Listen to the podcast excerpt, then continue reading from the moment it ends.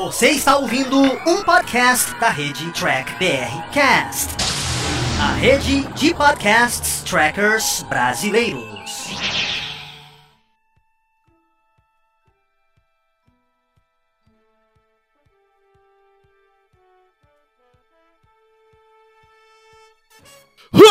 Estamos começando aqui mais uma live do Diário do Capitão, especial Cobra Kai terceira temporada, para discutir o que, que foi, porque simplesmente esse seriado mudou nossas vidas no passado e até hoje. Hoje eu estou aqui com a presença, aqui é tipo um ringue, tá vendo? Do meu aqui do lado do lado de direito ou esquerdo, tanto faz, vocês estão vendo aí na tela. Eu estou aqui com, com é aqui isso, com o Paulo. Tudo bem, Paulo?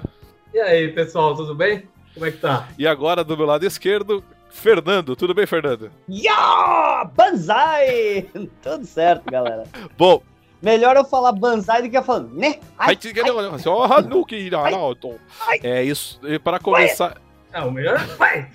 Ó, essa, e a, lembrando que aqui a gente vai fazer uma discussão. Essa é uma gravação ao vivo do podcast do Área do Capitão, ao vivo. Então, se você está escutando depois, nós vamos ler comentários dos nossos telespectadores. Então, você que está em casa, tá aqui, ó, na telinha. Você que está acompanhando aqui, ó, já tem um monte de gente, opa, desse lado aqui, comentando com a gente. Pode mandar seus comentários, porque toda vez que a gente terminar a discussão, algum comentário bom, a gente para para ler. Se eu não estou enganado, o Superchat já está ativado no Diário do Capitão. Então, quem fizer alguma coisa no Superchat, ganha aí o direito a fazer a pauta, tá bom? E lógico, nós temos um momento de cada um. Lembrando que é muito importante você se curtir aqui o Diário do Capitão nas suas sociais aí, é importante. Vá lá, compartilha a nossa live, que ajuda a gente bastante. Bom, sem mais delongas, vamos começar falando aqui de Cobra Kai terceira temporada.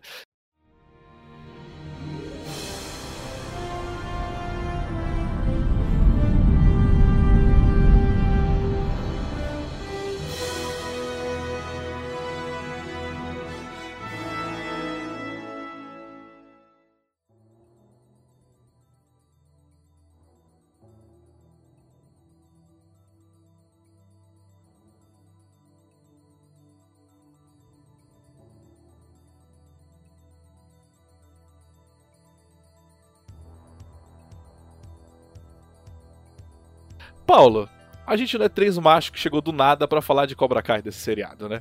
Eu queria que você falasse aqui qual é a sua ligação emocional com esse seriado. Cara, acho que todo mundo tem o quê? Mais de 30 ou mais de 25 tem uma ligação muito forte com o Karate Kid, né?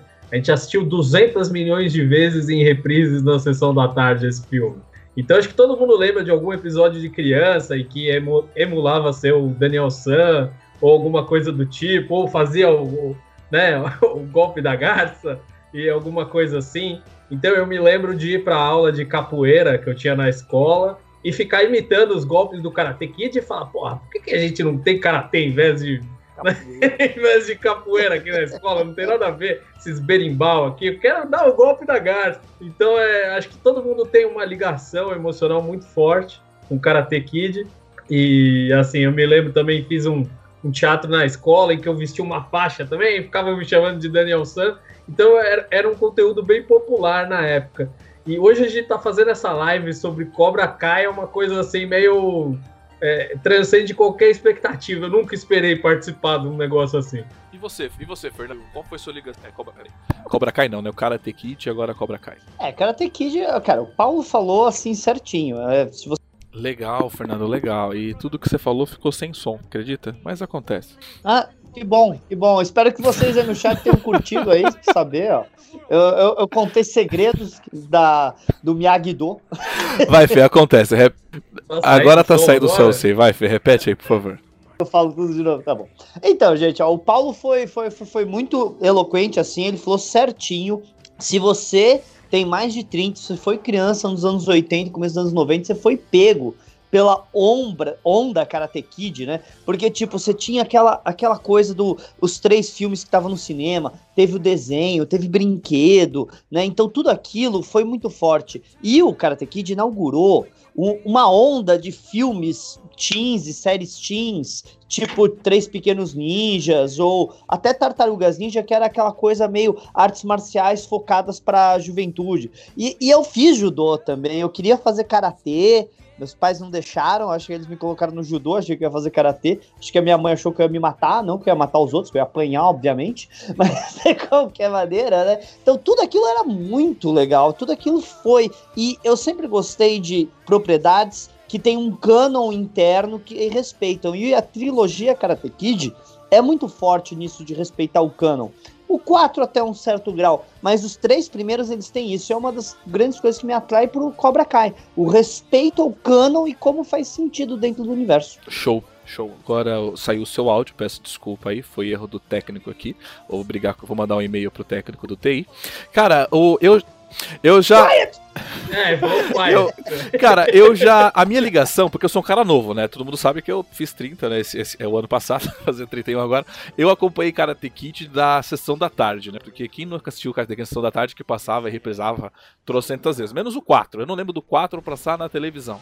Eu lembro do do 1, 2 e o 3, mas não do 4. Então assim, a gente cresceu vendo Karate Kid. Umas coisas que me, tipo, que me influenciou muito foi os ensinamentos do mestre Miyagi, sabe? Toda a gente sempre traz piadas ao mestre, né? Ele já apareceu em outras, no próprio seriado de apresentar no, pedaço. Então, tipo, tudo que eu fui crescendo, você cresce com isso. Eu pratiquei Kung Fu também, né? Não que eu fui fazer Karatê, porque Karatê eu acho legal, vai ter uma, uma arte aí no Karatê que é o quê? Não arma, prefiro arma. É, mas não arma de dar tiro. Com espada, bastão, essa não é um Karatê. Mas, querendo ou não, o ensinamento que o, que o mestre Miyagi passava pro Sam era uma coisa que eu busquei no Kung Fu, sabe? Você ter um mestre para passar o conhecimento, é uma coisa que eu acho fantástico. E que ver, e ver, e ver Cobra Kai, eles conseguiram trazer isso de volta, sabe? O mestre, sabe? O aprendiz eu acho isso uma coisa fundamental num seriado que lida com uma arte marcial, ainda mais sendo o karatê. Bom. É engraçado você falar isso do mestre, deixa eu só complementar. Essa, essa questão da ligação das crianças com o mestre, eu acho que foi muito grande. Eu me lembro que eu tinha um, eu tinha um amigo que fazia aula de tênis. E ele revezava professor terça e quinta. E às vezes eu, eu ia eu ia na casa dele ou fazer algum trabalho de escola, alguma coisa, eu ia na aula de tênis com ele. E tinha um professor dele de tênis que era a cara do senhor Miyagi. E eu virava pra ele, porra, você tem que fazer aula só pro senhor Miyagi, velho. Esse aqui não. Ficava enchendo o saco dele, falando, porra, hoje o seu tênis é com o senhor Miyagi? Tem que ser o senhor Miyagi. Então, assim, a gente tinha essa, essa relação de, tipo, o professor que a gente respeita, Sim. sabe? Isso para mim é, é, funda é, é, fundamental numa arte e o que Cobra Kai vem, vem fazendo, é, mesmo o, o Johnny Ward sendo o mestre horrível, mesmo assim ele é o mestre, ele é o sensei e o respeito que eles têm ali, que eles trazem ali, mesmo ele sendo um sensei bem louco, funciona e funciona bem. Bom, a nossa live tá indo bem aqui, os dados de todas as travessões que eu tô aqui verificando. Antes de a gente trocar aqui, a gente falar o que a gente tá achando do seriado, uma geral, né? Vou dar uma lida aqui nos comentários, né? O pessoal reclamou mesmo do som do Fernando, né? Agora o som do Fernando está top, né? O, quem colocou aqui, o Danilo colocou que o filme 4 passou duas ou três vezes na sessão da tarde, já a trilogia, né? Passou a mais que a Lagoa, Lagoa Azul, né? Que o Lagoa Azul é outro filme aí que a gente pode fazer também. Um, um podcast, né? O Vitor colocou, não lembro do quarto filme. É, o Fernando. Quer dar um resumo, Fernando, de 30 segundos do filme, do quarto filme? Ah, é, e, e te, eles não deixam claro se a Hilary Swank, a personagem da Julie, ela é a prima ou não do Daniel, eles meio que deixam no ar que, a, que ele fez maravilhas pro primo dela e aí o seu Miyagi vai ajudar a Julie, que diferente do Daniel, que era um bundão, a Julie era uma menina agressiva, que precisava aprender a controlar o, os instintos dela. Mas aí tem um, tipo, um ex-militar meio louco recrutando pessoas que começa a dar os ensinamentos errados, e o seu Miyagi ajudando ela nos ensinamentos certos, terminando uma cena bem estranha de uma luta estranha na praia. É, o filme é, ruim, é ruim. Filme 4. Eu não, é aquela coisa meio não considero, sabe? Tem é, tipo, é tipo o filme do Robocop. A gente sabe que teve vários, mas eu só conheço um. Eu gosto do 2, Robocop 2 eu gosto. É, o Adnei colocou aqui a impressão minha ou a garota do Cobra Kai teve mais participação nessa terceira temporada. A gente já vai comentar isso. Quem é a garota do Cobra Kai? Você tá falando da. É, a malvada. A, a malvada? É, sim, pode ser a malvada. A única que teve a maior participação tá. nessa, nessa temporada. Ah, por mim ela podia participar de todas as cenas, cara. É isso daí? Chama a polícia? Sensacional, né? É, calma que vai ter um momento Johnny Lawrence. Bom, é, vou passar agora, a gente vai falar da opinião geral sobre esse episódio, tá? Eu comecei com, com o Paulo, eu vou jogar da esse temporada toda, temporada. né? É, podia ser por episódio. Vou começar com o Fernando, falando, Fernando, sua opinião geral sobre o episódio, tá? Não precisa ser nada analítico, mas assim, qual foi sobre a temporada? A temporada. O que você achou temporada. sobre a temporada? Olha, de verdade, de verdade, eu assisti a temporada morrendo de medo. Por que, que eu digo isso? Por causa que eu vi várias vezes que eles poderiam ter ido para um lugar previsível, teriam ido para aquele lugar. É que nem quando. Pode dar spoiler, Thiago? Eu não consigo ler, cara.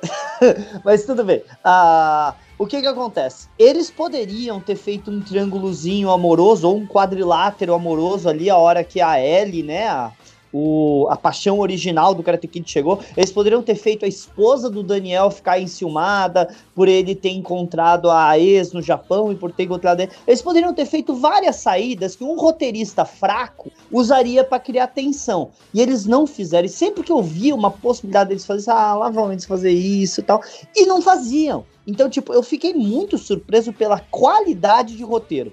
E aí você fala, ah, o Karate é mais ou menos, tô nem aí.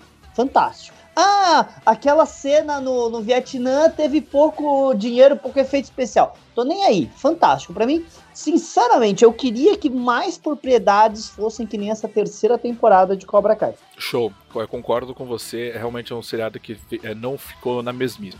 Paulo César Siglia. Pronto, que ele pediu para falar o nome dele inteiro para as pessoas acharem no Instagram. É, eu queria que você me diga agora. Os... Então, toda vez que eu falar com o Paulo, eu tenho que falar tudo? É só uma zoeira. É, é que ele comia. O meu nome é composto, ele comia o do meio, porra. Foi, meu. Foi inteiro aí, velho. ainda tem mais dois sobrenomes. Nossa senhora, mas dois. vamos lá, Paulo. Sua opinião geral, o que, você achou? O que foi essa temporada para você, Paulo? Cara, essa temporada foi uma surpresa muito positiva. Eu achei que o sarrafo tava bem alto, que é o risco deles mudarem para Netflix podia, apesar deles terem produzido antes, né? Mas poderia mudar bastante a série. E não, na verdade eles tiveram uma continuidade. Achei essa temporada, inclusive, melhor que a segunda. Talvez no mesmo nível, acho que da primeira. É... A única coisa que eu teria feito diferente é explorar mais o, o, campo em Okinawa. Eu achei aqueles dois episódios em Okinawa os melhores da temporada. Acho que aquela, aquela troca em relação ao filme 2, até comentei com você, Thiago, que no, o quarto episódio foi de, de, de às lágrimas, né? Aquela cena do, da, da carta do senhor Miyagi e tal. Puta, aquilo lá, para quem tem um, um, uma, uma, carga emocional aí de muitos anos assistindo Karate Kid, aquela, aquela cena é, é especial. Ela é especial. Paulo, posso perguntar? Diga lá. Se aquela cena fez chorar, imagina a galera que chora quando a Michael esteia uma bandeira. O que, que eles fizeram? não, cara, não, é, não é, aqui é pra gente falar de coisa boa. Star Trek Discovery fica pra outro dia. a gente vai descer a porrada. Mas, mas eu lembrei exatamente disso, né? Que, tipo, tem uma carga emocional e, e eu comentei com o Thiago, eu falei, meu, é, se passou tanto tempo do, dos filmes do Karate Kid pra série que os personagens se confundem com as pessoas. Então você vê que as decisões do Daniel San na vida, elas têm um pouco a ver com as decisões do, do Ralph Macchio na vida real, né? Ralph Macchio abdicou de, de, de continuar atuando para ficar mais com a família, para, enfim, para se dedicar a outras coisas, né? E ser um cara mais família e fazer filho, esposa e tudo mais. E, e, e, o personagem reflete exatamente isso, né? Um cara que meio que abandonou o karatê e, e, assim, todos aqueles ensinamentos ele guarda com ele, mas ele tá, tá meio de lado, assim. Então eu acho que é, tem um espelho muito grande das pessoas físicas ali, dos atores, com os próprios personagens. Isso faz a série ser muito especial, porque nessa cena do Sr. Miyagi aí, da, da carta do Sr. Miyagi, você vê que os atores estão envolvidos emocionalmente com a morte do, do ator, do, do Pat Morita. Então você vê que tem todo um contexto ali de que não é só o Sr. Miyagi. É o Sr. Miyagi, é o que o ator representava, é todos esses anos de carga falando sobre o mesmo filme, a mesma coisa. Então tem uma carga emocional muito grande ali para quem entende esse contexto. Eu não sei se o pessoal mais novo captou isso, é, é muito difícil a experiência de vida substituir assim só a percepção, mas aquela cena para quem é fã da antiga desaba, entendeu? Então assim é, cara, foi, foi muito especial essa temporada. A única coisa é engraçada, vou fazer um contraponto ao Fernando. Eu achei que eles não usaram tão bem a Ali. Eu acho que eles, ó, óbvio que eles assim deixaram de fazer o clichê, mas eu acho que tinha que ter um tinha que ter um suspense um pouco maior, podia ter uma relação assim de, de conflito ali, de disputa, não disputa por ela, mas assim, você vê que pra atriz também, a Elizabeth Shue contou isso numa entrevista, que Cobra, é, Cobra Kai não, Karate Kid foi o primeiro filme que ela fez na vida. Então foi o primeiro filme que ela fez e a primeira cena que ela fez foi aquela na praia. E aí ela, ela contou que ela não sabia atuar direito e que ela olhou e ela falou: Ah, isso aqui é como se fosse uma festa, né? Como se fosse uma briga numa festa. Então, assim, é bem interessante você ver esse elo emocional que os atores têm com a, com a franquia, né? De certa forma. Então eu acho que a, a Ali merecia um arco um pouco maior do que só aqueles dois episódios, ou três episódios, aquele trechinho final. Talvez se tivesse ficado para a quarta temporada seria mais interessante. Esticar um pouquinho o Okinawa e deixar o resto para para a próxima temporada. Que, é, pode ser a sua, é, sua expectativa versus eu, realidade, né? Pode ser também. Você, você... Eu imagino que também tem um outro problema aí, Thiago e Paulo, é que a Elizabeth Shue, de longe, tirando talvez o Ralph Macchio, deve ser a mais cara ali. Então, ah. eles terem ela em muitos episódios pode ser um outro um problema. de orçamento que talvez eles não tinham, né? Cara, eu agora, tipo, cara, minha experiência com Cobra Kai agora nessa terceira temporada, eu falei, eu até tinha comentado com o Paulo, falei, cara, vou ver uns, a gente tá vamos, vamos ver dois por dia para a experiência durar mais, porque a gente, mas cara, a hora que eu comecei a assistir é muito bom. Você não consegue desligar a porcaria do Netflix. Fala assim, não, não é possível. Eu vou, eu vou... Por quê? Você termina o seriado feliz, cara. Cara, eu terminava sorrindo, animado, tipo, querendo fazer parte daquela história. E quando você chega na parte realmente ali do Okinawa, a primeira parte, quem cresceu vendo Karate Kid, quando você ela lê a carta pro Daniel San, eu não sinto lendo para todo mundo, sabe? Para todo que cresceu lendo. Eu ah. senti como se tivesse o Messi Merck estivesse falando comigo, sabe? Falando alguma, cara, aquilo foi foda, sabe? Quem não chorou aqui, sabe? Porra, quem não ficou emocionado num, ser, num seriado? Pô, é um seriado de criança brando, sabe? Leva, leva uma emoção nesse. Prova que os roteiristas têm uma puta capacidade de ser criativo. Eu, gosto, eu gostei muito da recuperação do, do Messi Sensei, fisioterapeuta. Yeah! Nunca jamais contrataria ele. eu acho que isso. Você viu a lista? Você viu a lista de maneiras para ele curar a, a, as costas do Miguel? Tava lá LSD, mano. Cara, eu acho que assim, ele teria deixado o Black pior ainda, tá? Se fosse na vida real, certeza. Mas assim, o, ser, o seriado é, é fantástico. É. Tem os pontos negativos, eu vou falar isso nos piores momentos. É aquilo que eu falo, no contexto geral, assim que acontece uma coisa ruim, o dia foi uma bosta. Eu costumo avaliar como uma coisa geral e não estraga tudo, sabe? Então, assim, é, espero que vocês aí também nos comentários comentem as coisas que eu vou passar pra. A gente vai trocar a telinha agora pra ter o comentário de vocês em tela, a gente lendo e comentando. É, eu interrompi o Fernando. O que você ia falar, Fê? Tá. Não é. Bom, é. o Vitor colocou que mas ninguém estragou a experiência de vocês, né? Não, cara, eu sou super tranquilo, ninguém estragou a minha experiência. Inclusive, eu sempre falo, eu, adoro o filme dos Power Rangers, tá? Eu sei que o filme é ruim, pode falar uma vontade que eu, que eu vou continuar curtindo, como os filmes do Cobra Kai, por exemplo. Os filmes, não, os filmes do Karate Kid e agora Cobra Kai. É. Ti, tá funcionando? Que para mim o YouTube travou. Eu travou?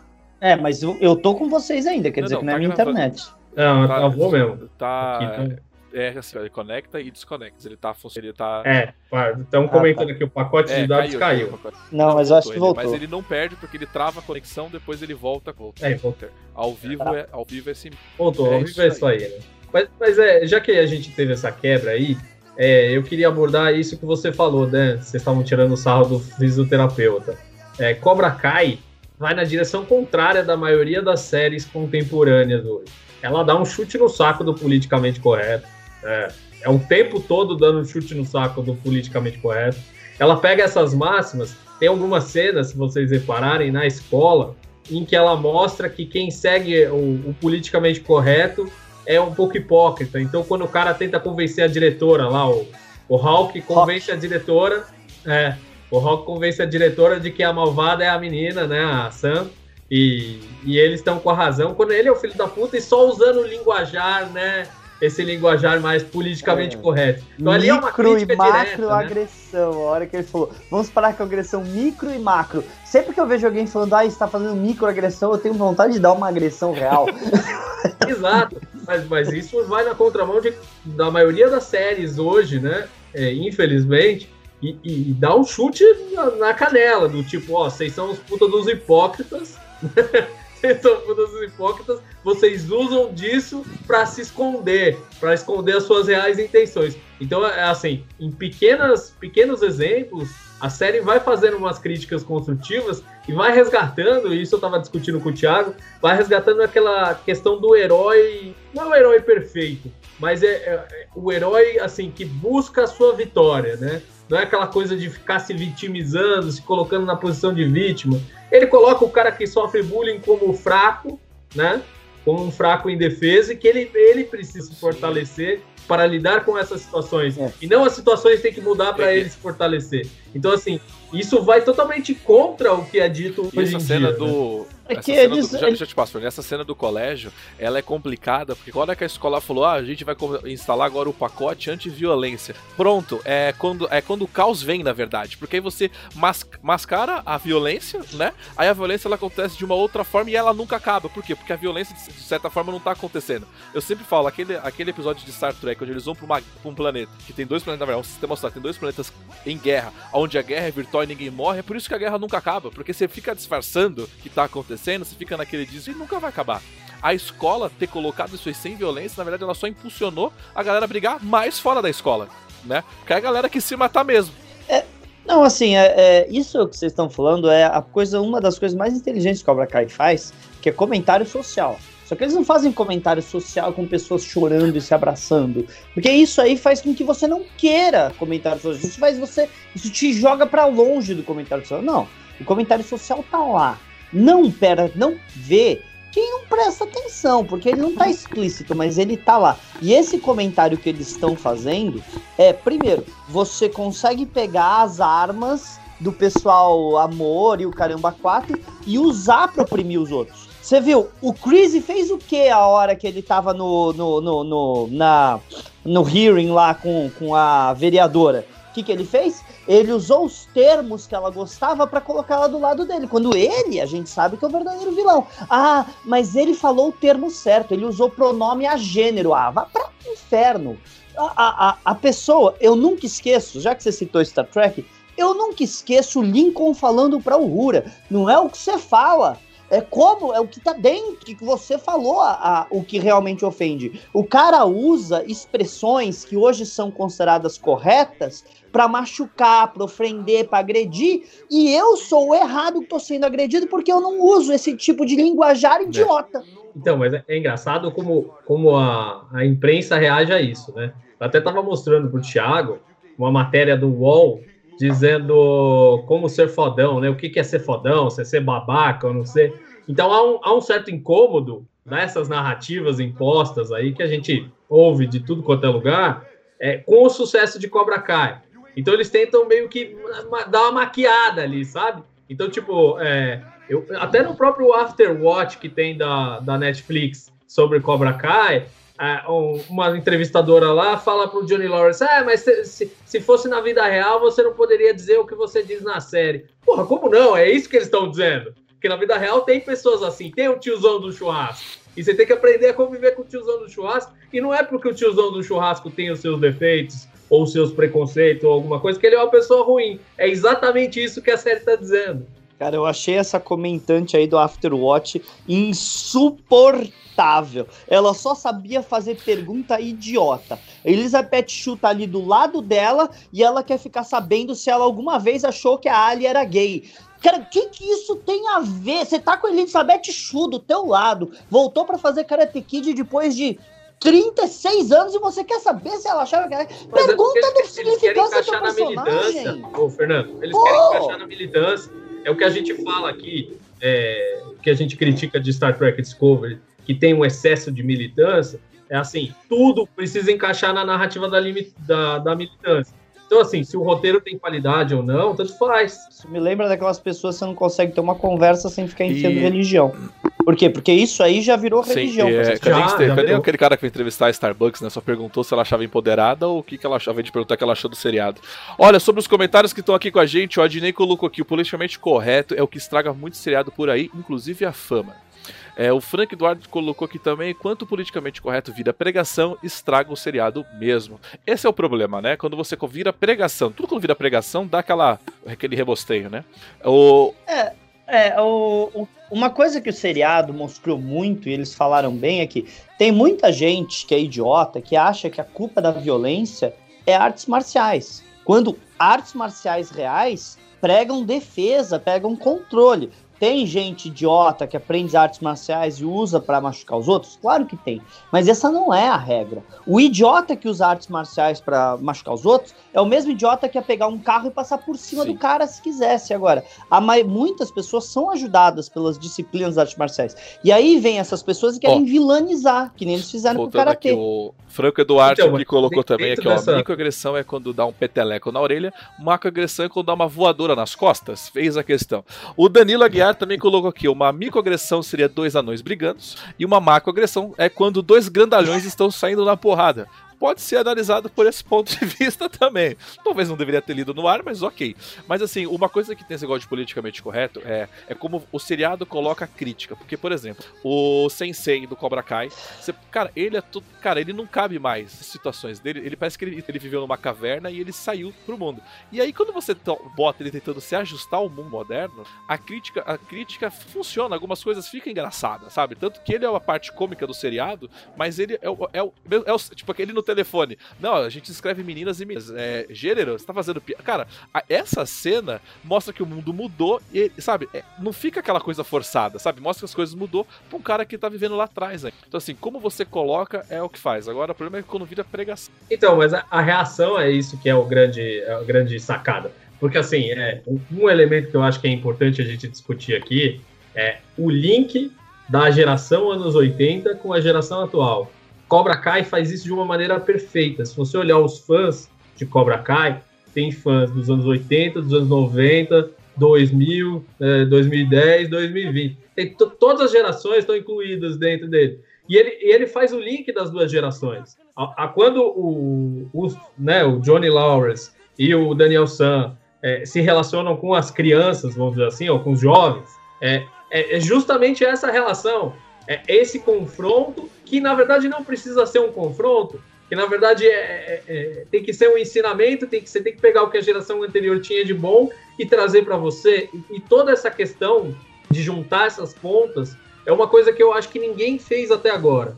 O que, o que se cria é muita rivalidade em relação às gerações. Ah, a geração mimimi isso, aí a geração mimimi fala que o outro é boomer e não sei o quê, e Cobra Kai chega e fala, ó, oh, negado, o negócio é o seguinte, todo mundo aqui tá no mesmo barco. Todo mundo aqui tem suas características, viveu de um jeito, tem as coisas que são corretas e as que não são. E você não deve oprimir os outros por causa disso, por causa dos defeitos dos outros. Então, assim, é, Cobra Kai faz esse, é, faz esse serviço belíssimo, Sim. na minha opinião. É só pra gente mudar, mudar um pouco de tema, Cobra Kai. É, puxar um pouco mais pro roteiro, já analisar um pouquinho mais a história do que foi contado, é, eu tava pensando aqui sozinho outro dia, que eu fiquei assim, poxa, a gente tem os quatro filmes do Karate Kid, né? Onde a gente vê a história pelo olhar do Daniel San. Né? Então, beleza, a gente contou lá a história dele. Agora, o Cobra Kai é uma outra. É assim, digamos, é a mesma história, só que por um outro ponto de vista. E as consequências dele, né?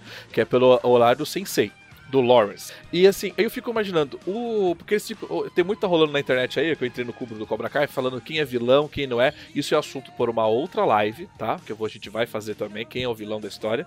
Mas assim, mas uma coisa que eu, tô, que eu gosto, assim, a gente tá acompanhando a história pelo Lawrence e pelo aprendiz dele, né? E como eles colocam no roteiro o, o mestre Miyagi, o, o, Aí o Daniel San, é como se eles estão fazendo com o Mandaloriano. Tipo assim, a gente tá contando a história do Mandaloriano, mas a lenda do Cobra Kai, a lenda do, do coisa, tá ali por perto. Eles conseguem equilibrar, porque a gente sabe toda a história do Daniel. Não precisa ficar mostrando o tempo todo. A gente quer ver agora, tipo, eles estão fazendo o novo, é, valorizando o antigo. Conseguiram compreender como o roteiro trata, sabe? Ele não fica toda hora colocando o Daniel San, toda hora. Não. Ele coloca pontualmente, sabe assim, coisas chaves, né? Porque quem é o principal da série é o, tá o outro lado, né? É o do Cobra Kai. A gente tá vendo de vista agora do Cobra Kai. Que aí, só para finalizar, o roteiro, que no final eu achei espetacular quando a, é, eu esqueci o nome dele, a namorada deles volta. A Ali. Ali. A Ali vira e fala uma coisa que Ali. eu achei aquilo fantástico. Numa história existe sempre três lados, né? O seu, né? O dele e a verdade. Aquilo é, sabe, e o Cobra Kai, na verdade, se for ver, é isso que a gente tá vendo, né? Os dois pontos de lado e a verdade. Ah, e tem a sucessão das gerações, né? Então, por exemplo, você estava falando dos ensinamentos do Sensei, nós todos estávamos falando aqui no começo da live que o, que o Sr. Miyagi foi um professor para nós também. E na verdade, agora tanto o Daniel San quanto o Johnny Lawrence são um professor para outra geração, entendeu? Eles são a referência de sensei e tudo mais. Então é assim, nós podemos passar à frente, nós temos que passar para outra geração o que a gente tem de melhor. E assim vai, né, vai carregando as coisas positivas e o que é certo para não cometer os mesmos erros e tal. Acho que essa isso tem tudo a ver com essa coisa das gerações. Tanto que a, a série busca as origens do Chris, que é o vilão, né? É, é, do Chris, é, e para mostrar que ele não era tão vilão e que ele se tornou aquilo por um, pelo motivo da guerra e tudo mais, e mostra o contexto e de onde vieram as cobras, de onde veio o Cobra Kai e tudo mais. Então isso é muito legal e muito rico, enriquecedor para a franquia. Sim. É, eu vi muita gente criticando essa história do Chris no Vietnã, falando, ah, eles estão tentando fazer o vilão simpatizar, babá. Não. Eles estavam mostrando pra gente aquilo que eles já falaram várias vezes. Não existe um mau aluno, existe um mau professor. O professor do Chris, gente, foi terrível. O professor do Chris era uma pessoa horrível e ele matou o professor dele, mas aprendeu a lição. Quer dizer, tudo aquilo que a gente viu informa pra gente quem é aquele cara. Uma profundidade que, infelizmente, Karate Kid 1 nunca deu pra gente. O 3 até tentou, mas o filme é bem abaixo, né, dos outros. Então, é, eles tiveram a oportunidade de pegar personagens como, por exemplo, a Tori, né, que é a menina, e mostrar, olha, essa pessoa tem problema em casa, a mãe dela tá doente, ela tem que cuidar do irmão menor. É, no, no mundo real, no mundo real, é difícil você achar uma pessoa que é um vilão de verdade, sabe? Isso aqui não é, sei lá, seria desenho animado, sabe? É uma coisa mais profunda. E eles darem essa profundidade para todos os personagens, que começou pelo Johnny, mas a profundidade tá indo para todo mundo. Isso é, é, muito bom. E outra coisa que eu queria falar, a, a Samantha, né, a filha do Daniel, que teve os ensinamentos do Daniel quando era pequeno, junto com ele, com o seu Miyagi, é uma pessoa muito melhor do que o filho. O filho que nunca quis saber nada daquilo é um saco, menino, né, Sim. né? O Anthony. Ah, mas ele é um escape é, de humor, né? Eu acho que ele ainda vai se tornar um personagem mas interessante. Eu também acho, mas assim, mas isso que você falou de dar peso no personagem, eu lembro que quando você vai fazer, assim, roteiro, né? Quando você quer deixar um vilão bom, o vilão, o que, que você faz? Você dá um passado para ele, você dá uma história para ele, né? Você dá um, você dá um acontecimento trágico para ele, né? É a mesma coisa, tipo, quando eles falaram do Coringa, quem conhece a história e por aí vai. Então, assim, eles têm colocado trago a parte do Vietnã. Eu, por exemplo, eu amei o roteiro do Vietnã para você justificar como aquele cara se tornou aquilo. Ele teve que, ele falou, ele teve que matar o, o, o né, quem ensinou ele, assim. E você falar da onde veio o Cobra Kai, porque com certeza a quarta temporada a gente vai, né, a gente vai ver o dono do Cobra Kai. Eu acho isso interessante, porque você não tá falando que o Cobra Kai é só um, sabe, é só um karatê qualquer. Não, não, da onde veio isso, né? Vamos, vamos construir essa história, né? Eu só vou dar uma pausa agora para ler o comentário do, do, do Carlos, que cabe aqui. não, não, Valdomiro. O do Valdomiro, né? eu nem, eu nem vou perder tempo né? com o Valdomiro que tá escrito aqui, mas o Carlos colocou aqui. A parte do Vietnã quase mudou o nome da série para Cobra Cai para Cai na Cobra. As, é, é, mas assim, mas, talvez. Mas você viu a parte, essa parte do Vietnã? Você viu como é que você subverte a expectativa direito, de maneira inteligente? Porque todo mundo que viu o Karate Kid 3 e viu, sabia que o Terry Silver tinha que estar tá ali. Ele sabe, você sabe pela história que o Terry Silver foi salvo pelo Chris no Vietnã, e por isso que ele tinha aquela dívida de vida com ele. Porque isso foi colocado antes. E então a gente sabe que ele tá ali. E aí você vê dois caras, um bundão magrinho e um destemido de rabinho de cavalo. É óbvio, o Terry Silver é aquele ali, Terry Silver é aquele. Eu já sei quem é o Terry Silver. E quando você vê que, na verdade, o bundão magrelo era o Terry Silver, aquilo é subverter a expectativa de uma maneira inesperada e divertida. E não fazer o Luke Skywalker jogar o, o porcaria do sabre de luz pra trás e dar uma de bundão. Aquilo é você fazer direito. Aquilo é você ter plot twist. É. Não, é, é... É, mas, mas eu acho que é, é isso que vocês estão falando, da questão da profundidade da, do personagem, isso foi tratado desde o começo, né? Que não é aquela coisa branca e preta dos filmes. Então é assim, tem uma profundidade e a, a, é, é, muito tênue a linha entre o bem e o mal, entre fazer o certo e o errado. E é exatamente isso que a série brinca na primeira temporada. O Daniel San é bem cuzão. ele é bem cuzão e o Johnny é como se fosse a vítima. Então meio que inverte o que aconteceu nos filmes. E aí depois isso vai se tendo equilíbrio. Então acho que a série reflete muito essa questão do yin e yang, né? Do equilíbrio entre os dois lados. E, e, enfim, é, até por isso a Ali traz a terceira via, vamos Sim. dizer assim. Né? O mais um comentário aqui do Victor é: o Sensei Lords me representa. Tem hora que eu, que eu bugo com a tecnologia e me sinto um ancião. Isso vai para um ponto negativo, pra, é, mas isso vai lá na frente, porque, cara, o cara parece que viveu numa caverna, né? Todo esse tempo, né? Eu não vou ler os comentários do Valdomiro, porque, tipo, eu não vou ler aqui. Tipo, a... E a galera tá comentando os comentários do Valdomiro no chat, não que a gente não, tá é... falando, né? É, vai dar é, aula de você inglês. Você falou que é aula de inglês, cacete. Não, vamos lá. O Valdomiro, o que o Valdomiro coloca? Que a Michael foi a criador do Miyagi-Do. tipo, não, você. Você vai descobrir ela. Ele falou que na quarta temporada você vai descobrir que ela criou o Miyagi-Do e que o Sensei e o, e o seu Miyagi só foi quem é. foi por causa da Michael.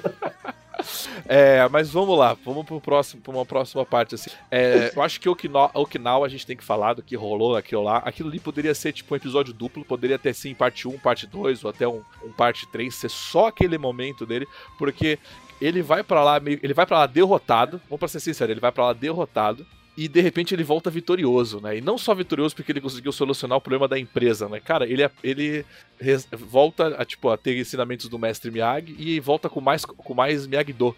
Né, com mais aprendizado ainda. Então, tipo assim, o cara, ele, ele teve uma evolução quando foi para lá. E isso, assim. Aí o detalhe do filme é dois, né? Que ele salva a menininha da árvore, a menina agora faz parte da diretoria da empresa.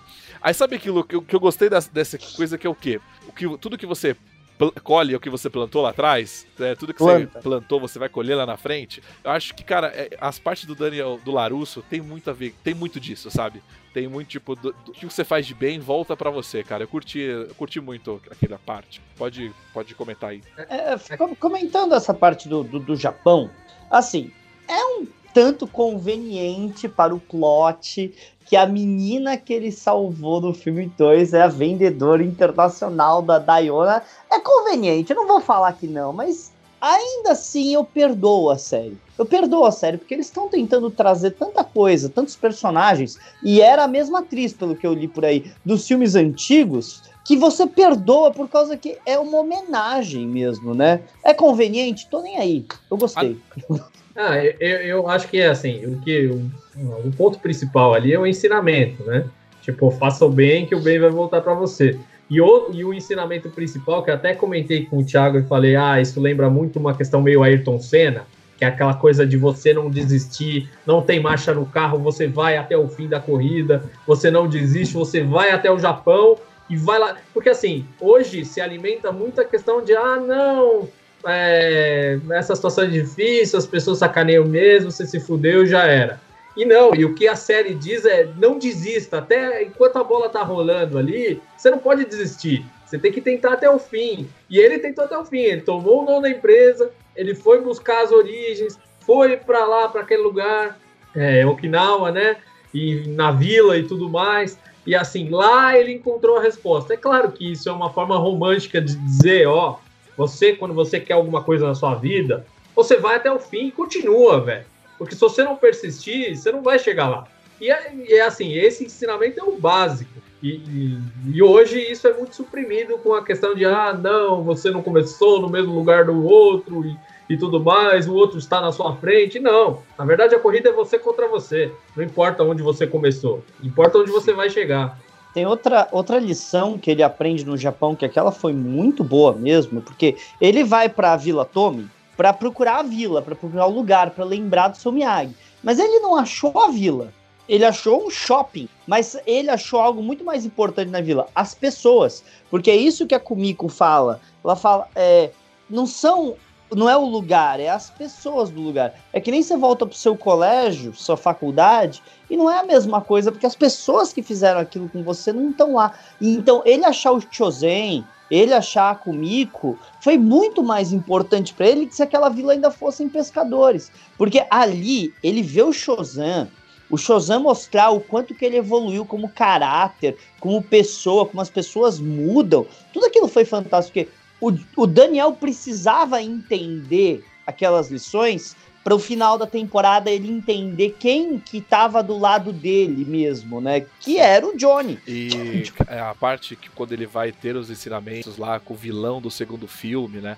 Tipo, porque eu, quando eu vi ele aparecer, ele, o cara faz aquela cara de mal, mas a gente sabe que ele, com certeza, porque são pessoas adultas, né? Aquilo era na infância deles, né? Então, com certeza, você supera, você aprende outros aprendizados. Mas uma coisa que me surpreende com Cobra Kai, que é aquilo que eu já falei, Fernando, uma vez: Cobra Kai só é possível porque os atores estão em forma. Porque se fosse que tipo, outros seriados que os atores perdem a sua forma, perdem o físico, não teria acontecido. A vantagem de estar lidando com os atores japoneses é que eles nunca envelhecem, né? Você pode ver que o cara que faz o vilão, cara, ele tá mais forte do que o, o Daniel San e o outro, sabe? Ele tá muito mais em forma, né? A atriz que também que faz, a, a atriz que fez a a, a, a Tomiko, né, do Comico, é. Comico. Ela fez, ela fez Star, ela fez Star Trek Picard recentemente, né? Que eu achei ela muito ruim nesse, nesse seriado, né? Muito mal, muito mal colocada e atuada, mas de repente eu vejo ela nesse outro seriado. Caraca, ela tá muito bem, sabe? Eu gostei de ver ela inteira e, e foi o que o Paulo falou. Poderia ter muito mais partes com ela, né?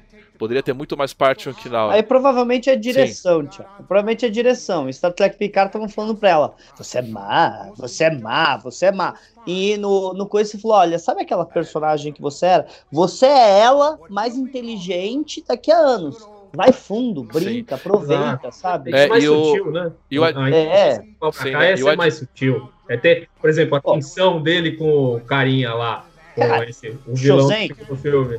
É, Gente, pô, é muito legal. A hora que ele, ele faz com a mão ali, ele fala, oh, o cara vai vir pra cima de mim. Aquilo é muito legal. E os dois tomando uma no bar? Eu vou pegar, mas. Bom, eu pego! Fica aí! e aí, pra finalizar, é, assim, pra, quando finaliza toda essa coisa, que ele tá, que o Daniel San tá lá lutando, vai perder um novo golpe, né? Que aí ele Cara, aí ele faz aquele movimento com a mão, né? Como se que é o mesmo golpe que eu. Que, aí depois, vendo Cobra Kai, você, tipo, eu aprendo mais sobre Karate Kid vendo Cobra Kai, né? Que o Mestre Miyagi vai dar aquele golpe final no, no, no, no vilão, né? Aí ele brinca com o nariz. Aí o o, o, o Larusso faz a mesma coisa no outro filme. E de repente ele repete a cena.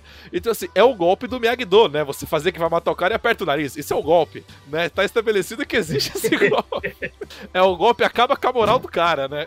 É o cúmulo é... da humilhação, né? É o golpe humilhação, sem dúvida. Mas isso também é outra coisa muito boa de se mostrar, porque eles fizeram um callback fantástico ali. É, quer dizer, eu tô esperando há 30 anos para fazer isso em você. E a hora que eles estão se despedindo, que o Daniel perdoa ele, ele fala: Você não sabe como isso foi importante para mim? Pô, que legal, cara. Olha como eles amadureceram os personagens. Eles não são mais dois moleques de 18 anos tentando se bater. Eles são adultos, cara. Isso foi demais. É muito mais profundo do que é o é. filme.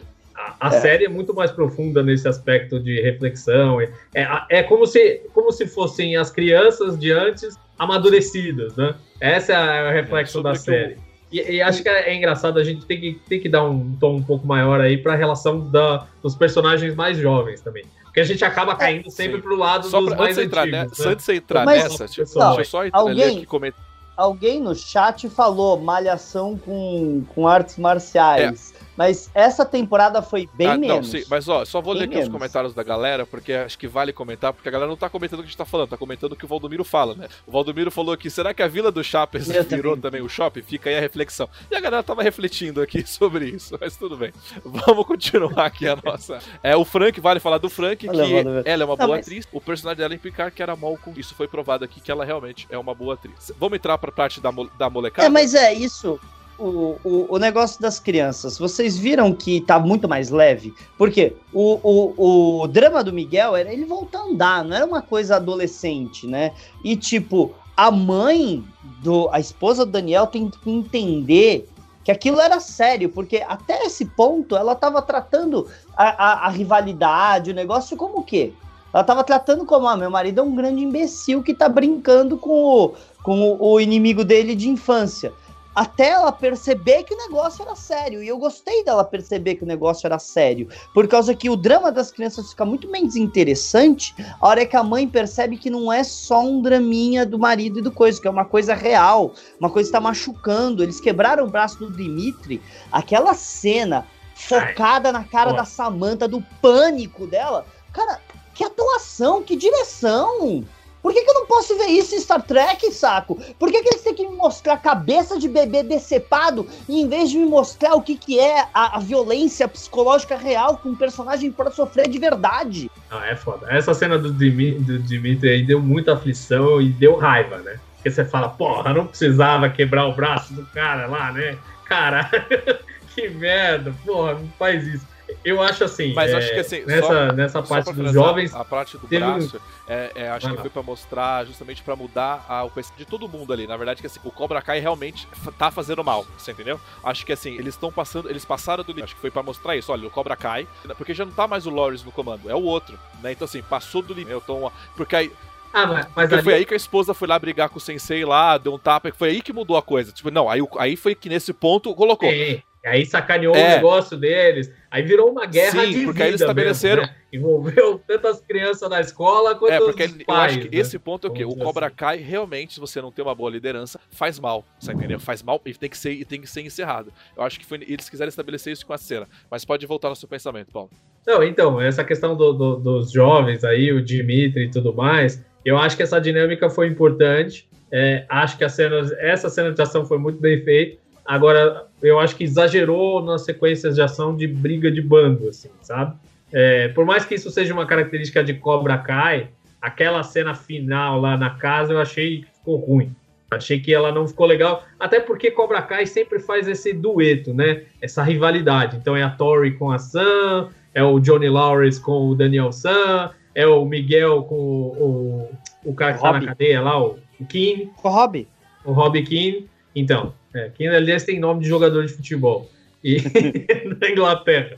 E, ou da Irlanda, sei lá. Mas enfim, é, é isso aí, tem essa, esse dueto. Então eu acho que quando fica aquela briga generalizada, a- apesar de ter alguma sequência engraçada, quando os dois batinhos lá ficam um brigando com o outro, que é uma briguinha mínima ali, é até engraçado, mas eu acho que isso foi exagerado É, assim, ao longo do, do final do Eu seriado. comentei isso com o Paulo, assim, eu, por exemplo, eu já lutei com, e luta, vou ser bem sério com você, você não aguenta ficar lutando 20, 30 minutos sem parar, brother. Ali naquela cena final. Cara, você tomou três socos na cara, se tu já caiu no chão, tu não levanta.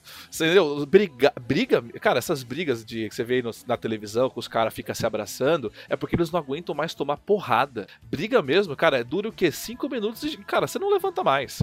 E, e me cansou, porque eu vejo, esse, a terceira temporada, eles exageraram a- o tamanho das cenas de luta, sabe? É no laser, se 10 minutos cena no laser, aí chega no final mais 20 minutos de cena deles tretando. Cara, não é assim. Isso, isso foi um ponto negativo pro seriado. Porque até então, Ah, e é no começo, no começo também tem uma sequência que a, a Tori vai atrás da Sam lá no, no Miyagi-Do, isso. né? Que aí ela Que é entra uma- lá que é sozinha e sonho. tal. Aquilo lá demora três horas É, pra que, que é um sonho que ficou cansativo. É, que ali né? foi sonho, né? Ali- A gente, a gente aceita, porque é isso que o Thiago falou, é uma coisa totalmente real, gente. Você não aguenta ficar numa briga, independente de seja com, com, com, com, com espada, com o que for, durante todo esse tempo. Isso é loucura, realmente. A estamina da pessoa acaba ali, você começa a fazer uns erros absurdos, né? Mas é, é, é uma coisa de filme, de série, né? É, ninguém realmente acredita que o Rock Balboa ia levar 15 rounds de soco na cara e ter força pra dar um soco no, no, no- último segundo, acredita? É, e, mas assim, Ah, é, eu concordo que a cena de ação nessa, comparada das crianças, tá? Da molecada, né? Tem criança também, mas da molecada foi. Achei que foi a mais fraca de todas as temporadas, mas você invertendo o lado, a luta dos adultos, pra mim, foi a melhor, porque os impasses que teve dos adultos nessa temporada, ainda mais o embate final, do, cara, aquilo foi. Achei que valeu a pena. Tipo. uh, Assim, eu, fiquei impressionado que, por causa que, tipo, até agora a gente sempre vê o Johnny lutando, né? Desde o primeiro episódio da primeira temporada, o Johnny tá arrebentando, lutando e tal. Mas o Daniel é uma coisa mais rara a gente ver batendo em alguém levantando a mão. Essa temporada. Eles deram muita briga, muito mais briga pro, pro Daniel do que o normal. É aque- aquela luta na, no comecinho, que ele, ele e o Johnny lutando com os caras do desmanche, velho. Pô, ok, tem umas cenas ali que você olha e fala, é, mas mesmo assim, pô, legal pra caramba. Ah, e no final sequência- termina é. com os dois Então, se batendo, mas né? aqui, Não, aquela sequência é legal porque ele sai meio, meio como agentes, né? Tipo, a- os agentes agente duplo. E até a, a esposa do Daniel fala isso, né? No É. telefone ali e tal. É bem, é bem engraçado aquela sequência. Eu- a- aquela sequência eu gosto muito, mas o arco do, do Rob Keane eu acho Mas- horrível. Acho que foi um pouco Mas, ó, só negativo. pra, é, só pra finalizar, essa, é, nessa cena do carro foi muito boa mesmo, porque você vê que tem vários adultos na série, mas a pessoa mais adulta na série é a esposa do, La- do Larusso, né? Ela é a adulta do seriado, né? Ela é a única coerente, né? Se você for parar pra ver, né? A única, a única pessoa que pensa, né? Mas é. Mas o. o- Mas o, o, o Chris tá sempre três passos à frente. Quanto vocês riram aquela hora que ela vai colocar uma ordem de restrição nele e ele já tinha colocado uma nela? Cara, eu ri demais aquela hora. É, e, bom, é tanta coisa pra falar do seriado. Qual foi o arco que você falou, ô, Paulo, que você não curtiu agora? Desculpa. Eu não gostei do arco do Robin. O arco do King. Rob na, na, É, na- acho na- na Fundação. Casa. O Rob na Fundação Casa foi um arco que você viu que foi abandonado. Lá pelo quinto episódio, e- ele some durante uns bons dois Ele some, episódios, não Ele não? só. É. E, e per- perdeu profundidade. Você vê que a, a ligação dele com o pai, que era, era a história da segunda temporada, né? A ligação dele com o pai, ela praticamente sumiu, assim. A gente vê muito mais a ligação do pai com o Miguel, e isso é muito legal de ver e tudo mais. Mas eu acho que o Robin Keane ficou meio pra É, e, escanteio. nessa- e nesse arco que você falou, É. era uma coisa que eu, eu, tô, eu tô muito mais interessado, assim, muito assim, na verdade, é no arco do, dele com o pai, sabe? Do Robin com o pai, com, é, com, com o Loris. Eu, Eu- tô muito. Eu me interesso, eu sempre me interessei no Hobby do, no, no arco do Sim. Hobby com o Johnny. Eu sempre me interessei nesse arco. Mas eu acho que eles não podem fazer isso agora. Porque eles precisam que o. Quem, quem, seriamente, quem do Cobra Kai pode representar contra os caras do, do, do, do- dos dois lá no, no torneio ao Vale se não Sim. fosse o Hobby? Quem vai? Aquele. O, o, o Japa Valentão que apanha de todo mundo? Não, Mas- mas- tem que ser ele. É, o que, mas o que tá ficando claro, assim, na série é que o sucessor do Daniel San, apesar de, de, de ser ensinado pelo Johnny Lawrence, é o Miguel. O Miguel é o personagem que é o, é o sucessor ali do Karate Em Kid. espírito, em espírito, sem dúvida. Inclusive, uma das coisas que eu tô esperando muito pra quarta temporada é ver a dinâmica do Johnny ensinando os alunos do Daniel e o Daniel ensinando os alunos do Johnny, porque ver o Daniel ensinando o Falcão, pra mim vai ser fantástico. Porque como é que o Daniel vai falar a Então, língua mas do o Falcão? Falcão. Mas Eu o Falcão não era daquele jeito, né? O Cobra Kai transforma as pessoas, né? Como né, o Karate o Tom o Miyagi-Do transformou, né? Eles não eram daquele jeito, né? As pessoas melhoram. Você pode, isso é o arco do, do terceiro filme, inclusive, né? Tipo até o o Larusso, até onde ele foi, né? Até onde ele ia, você entendeu? Pra se transformar. E aí a galera tá ref- refletindo. Mas isso aí fica especulação para um pro outro programa que vai ter especulações só tipo de Karate que pode encaixar num outro programa. O que eu quero fazer agora é dar uma lida um pouco nos comentários e você vai, enquanto vocês aí pode falar e conversando aí tranquilamente. A gente comentou aquela luta final. A luta final. Eu vou ser totalmente honesto. Eu assisti a luta final umas 5, 6 vezes. Desde o momento que o Johnny chega chutando até o momento que o Daniel salva a vida dele dá os golpes secretos. Pra mim, aquilo tudo funciona. Eu vejo perfeitamente a hora que é o dublê, que não é o, o Martin Cove, lá o Chris. Eu, eu consigo ver perfeitamente. Eu não sou burro. Eu não tô nem aí que não é eles. É muito legal. A hora que o Chris vai pra cima do Daniel, eles têm a, a- a- o cuidado de fazer o Daniel se defender com os movimentos que ele ensina pros alunos dele. Eles têm o cuidado de quando o Johnny vai lutar, em fazer os movimentos que ele ensina pros alunos dele. E ali mostra muito bem que os dois, tanto o Johnny quanto o Daniel, eles já superaram o Chris há muito tempo em termos de artes marciais. Eles O são Chris os também é mais velho, né? O Chris É. conseguia ali lutar, o cara já tá no sub-60, velho. Não, sem Sub-70, dúvida. sei lá. Ele, ele conseguir fazer frente pros dois que tem 20 anos a menos é, é maravilhoso, sem dúvida É. nenhuma. Mas o Chris apanhou do, do, do seu Miyagi, que tinha 20 a mais que ele também, algumas É, vezes. é, não, mas vamos lá. Ó, tem nós temos aqui uma, é, uma contrária da gente, que o Diário do Capitão, a gente tipo de opinião, aqui a gente abraça. Não, aqui a gente não tem pano, tanto que não tem pano aqui atrás de mim. Mas vamos lá. É, a Larissa, ela colocou aqui, ó, que ela Cobra Kai foi achei de, cheio de conhecências, narrativa é, das mais improváveis, tipo ignorar que adolescente tem pai, que a cidade não tem autoridade, tipo assim, a cidade tem autoridade, mas não representa. Então, assim, nem pretendo ver a próxima temporada. Esse foi o olhar dela, dela. a gente pode trazer ela aqui a comentar mais aqui. É, eu entendo o que ela quis dizer com algumas coisas, que a gente, a gente fala, pô, mas esse cara tem pai, esse cara tem. mas ok. A gente tá. É aquilo. É o. É, Mas esse é o estilo dos É. anos 80, né? É, é, isso é um pouco, um pouco compreensível hoje. Mas é o estilo dos anos 80, que as coisas acontecem como mágica e não tem uma solidez. É que nem você pensar nos Goonies. Eles não estão nem aí, eles saíram lá para caçar um tesouro e foda-se os pais. Então tem é, essa soltura assim, vai. Ou esqueceram Não, nem mim, isso, né? Uma, uma das franquias, uma das franquias mais vendidas no mundo, que é uma franquia japonesa, que é Pokémon, o moleque sai de casa para explorar o mundo com 10 anos, sabe? Assim, tipo, que porra é essa, brother? Não, nem, nem, nem, vamos entrar aí que os Cavaleiros Zodíaco tinham 14 anos, né? Mas a, o, o, isso aí que a Lari comentou, ok, é verdade. Você precisa fazer aquele suspensão da credibilidade para imaginar que os valentões da escola quebraram o braço do Dimitri e os pais do Dimitri não fizeram nada. O Falcão tatuou as costas e até agora a mãe dele não viu. É óbvio que no mundo real, no mundo real, isso não aconteceria. Mas o, o karatê é, é, é, é, só uma maneira deles contarem uma história. O karatê é a me, coisa menos importante ali de verdade, se a gente for ver. E, e eu perdoo, eu perdoo mesmo. Por quê? Porque tá, essa série é baseada num filme de 84 sobre um menino que para mostrar que ele é que, que ele é bonzão, ele tem que ganhar um torneio de karatê sem nunca ter treinado, dado um chute na vida. Isso nunca ia acontecer. Ele estava lutando com faixas pretas que tinham treinado durante a vida inteira. Ele ia apanhar na primeira briga. Então eu aceito isso porque o universo foi estabelecido em 84 assim. É, eu acho que isso tem a ver com o universo e tem a ver com a narrativa, mas acho que várias séries fazem isso, inclusive as séries mais atuais. Tem aquela série 30 Reasons Why, que a menina se suicida e grava um monte de fitinha. Ninguém ia ficar ouvindo aquilo lá. Aquilo lá ia ser objeto de investigação de polícia, ia ser confiscado é, e, e, acabou, entendeu? Não ia ter toda é, aquela vamos... romantização e tal.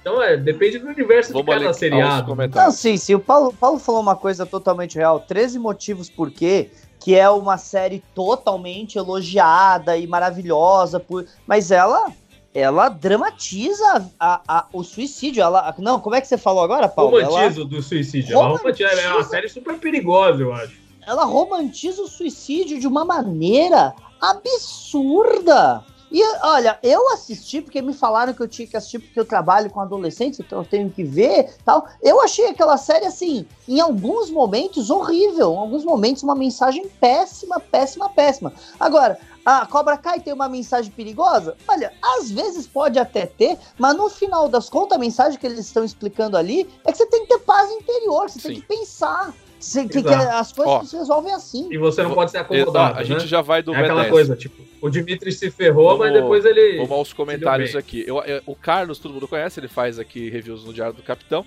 e ele vem com piada. Eu, eu, nem, consigo, eu nem consigo imaginar ele fazendo piada. Ele falou o quê? A briga dos pequenininhos é a tal mico agressão? Eu acho que se encaixa nesse tipo de questão sim. É, o Adnei colocou: Vou confessar que prefiro a Thor do que a filha do Daniel. A Thor é porque a gente vai encaixar nisso. que a Thor é aquela, tipo, ela não, ela não desiste, né? Ela tá cheia de problema, mas ela, tipo, ela não sabe como resolver, porque ela é uma adolescente, mas ela não para, né? Ela não, ela não se, tipo, ela não fica, ela não fica Eu com gosto medo. Da Thor. Ô, Thiago, não, é que o, o Destilados Brasil aqui então, deu 5 reais na live. Eu, Vem aí eu o queria, comentário eu queria dele, chegar nessa, nessa questão, que tem outras pessoas que comentaram aqui. É, um rapaz comentou aqui que eles acham que vai ter uma mistura do Miyagi-Do com Cobra Kai. Eu acho que isso é uma, uma, especulação, mas acho que vai acontecer, isso sim. E o Destilados Brasil, né, fez aqui no sócio Super Link, 5 reais. Então nós vamos ler aqui especialmente é, Sempre acompanha lives de vocês. Muito obrigado. A gente tenta fazer sempre o melhor. O melhor é trazer sempre convidados, menos quando falta, né, Valdomiro? Apoio, apoio é importante para todos nós. Obrigado. Vamos tirar a, a, o escorpião do bolso. Muito obrigado, Escorpião Brasil. Eu quero agora que nós três aqui fazer reverência. Rever, escorpião Brasil. Inclusive, nós aceitamos destilados, né? É importante dizer que nós aceitamos. Obrigado. Faz a referência aí, vocês três. Agradece, agradece, agradece, agradece. Obrigado, obrigado. O Paulo tá meio devagar, né? É. Vamos lá aqui. Aqui, ó, acho que foi essa aqui. O Carlos colocou que o Miyagi-Do vai ficar duas de karatê e os alunos vão ficar meio esquizofrênicos. Eu não acho que, eu não acho que vai ficar esquizofrênico, mas eu acho que vai rolar isso. Eu tô achando que talvez para um futuro do, é, do Cobra Kai, talvez a gente tenha uma mescla aí dos dois estilos, né? Porque querendo ou não, os dois mestres, os dois mestres têm que evoluir. Né? Vamos parar pra pensar, você está sempre em evolução. A faixa preta não é o último. Você tem várias evoluções acima da faixa preta, né? Você está sempre em evolução. Eu acho que isso pode ser uma boa continuação para o Daniel, né, e o, e o Loris. É, ser, é, ser faixa preta não quer dizer que você é sensei, né?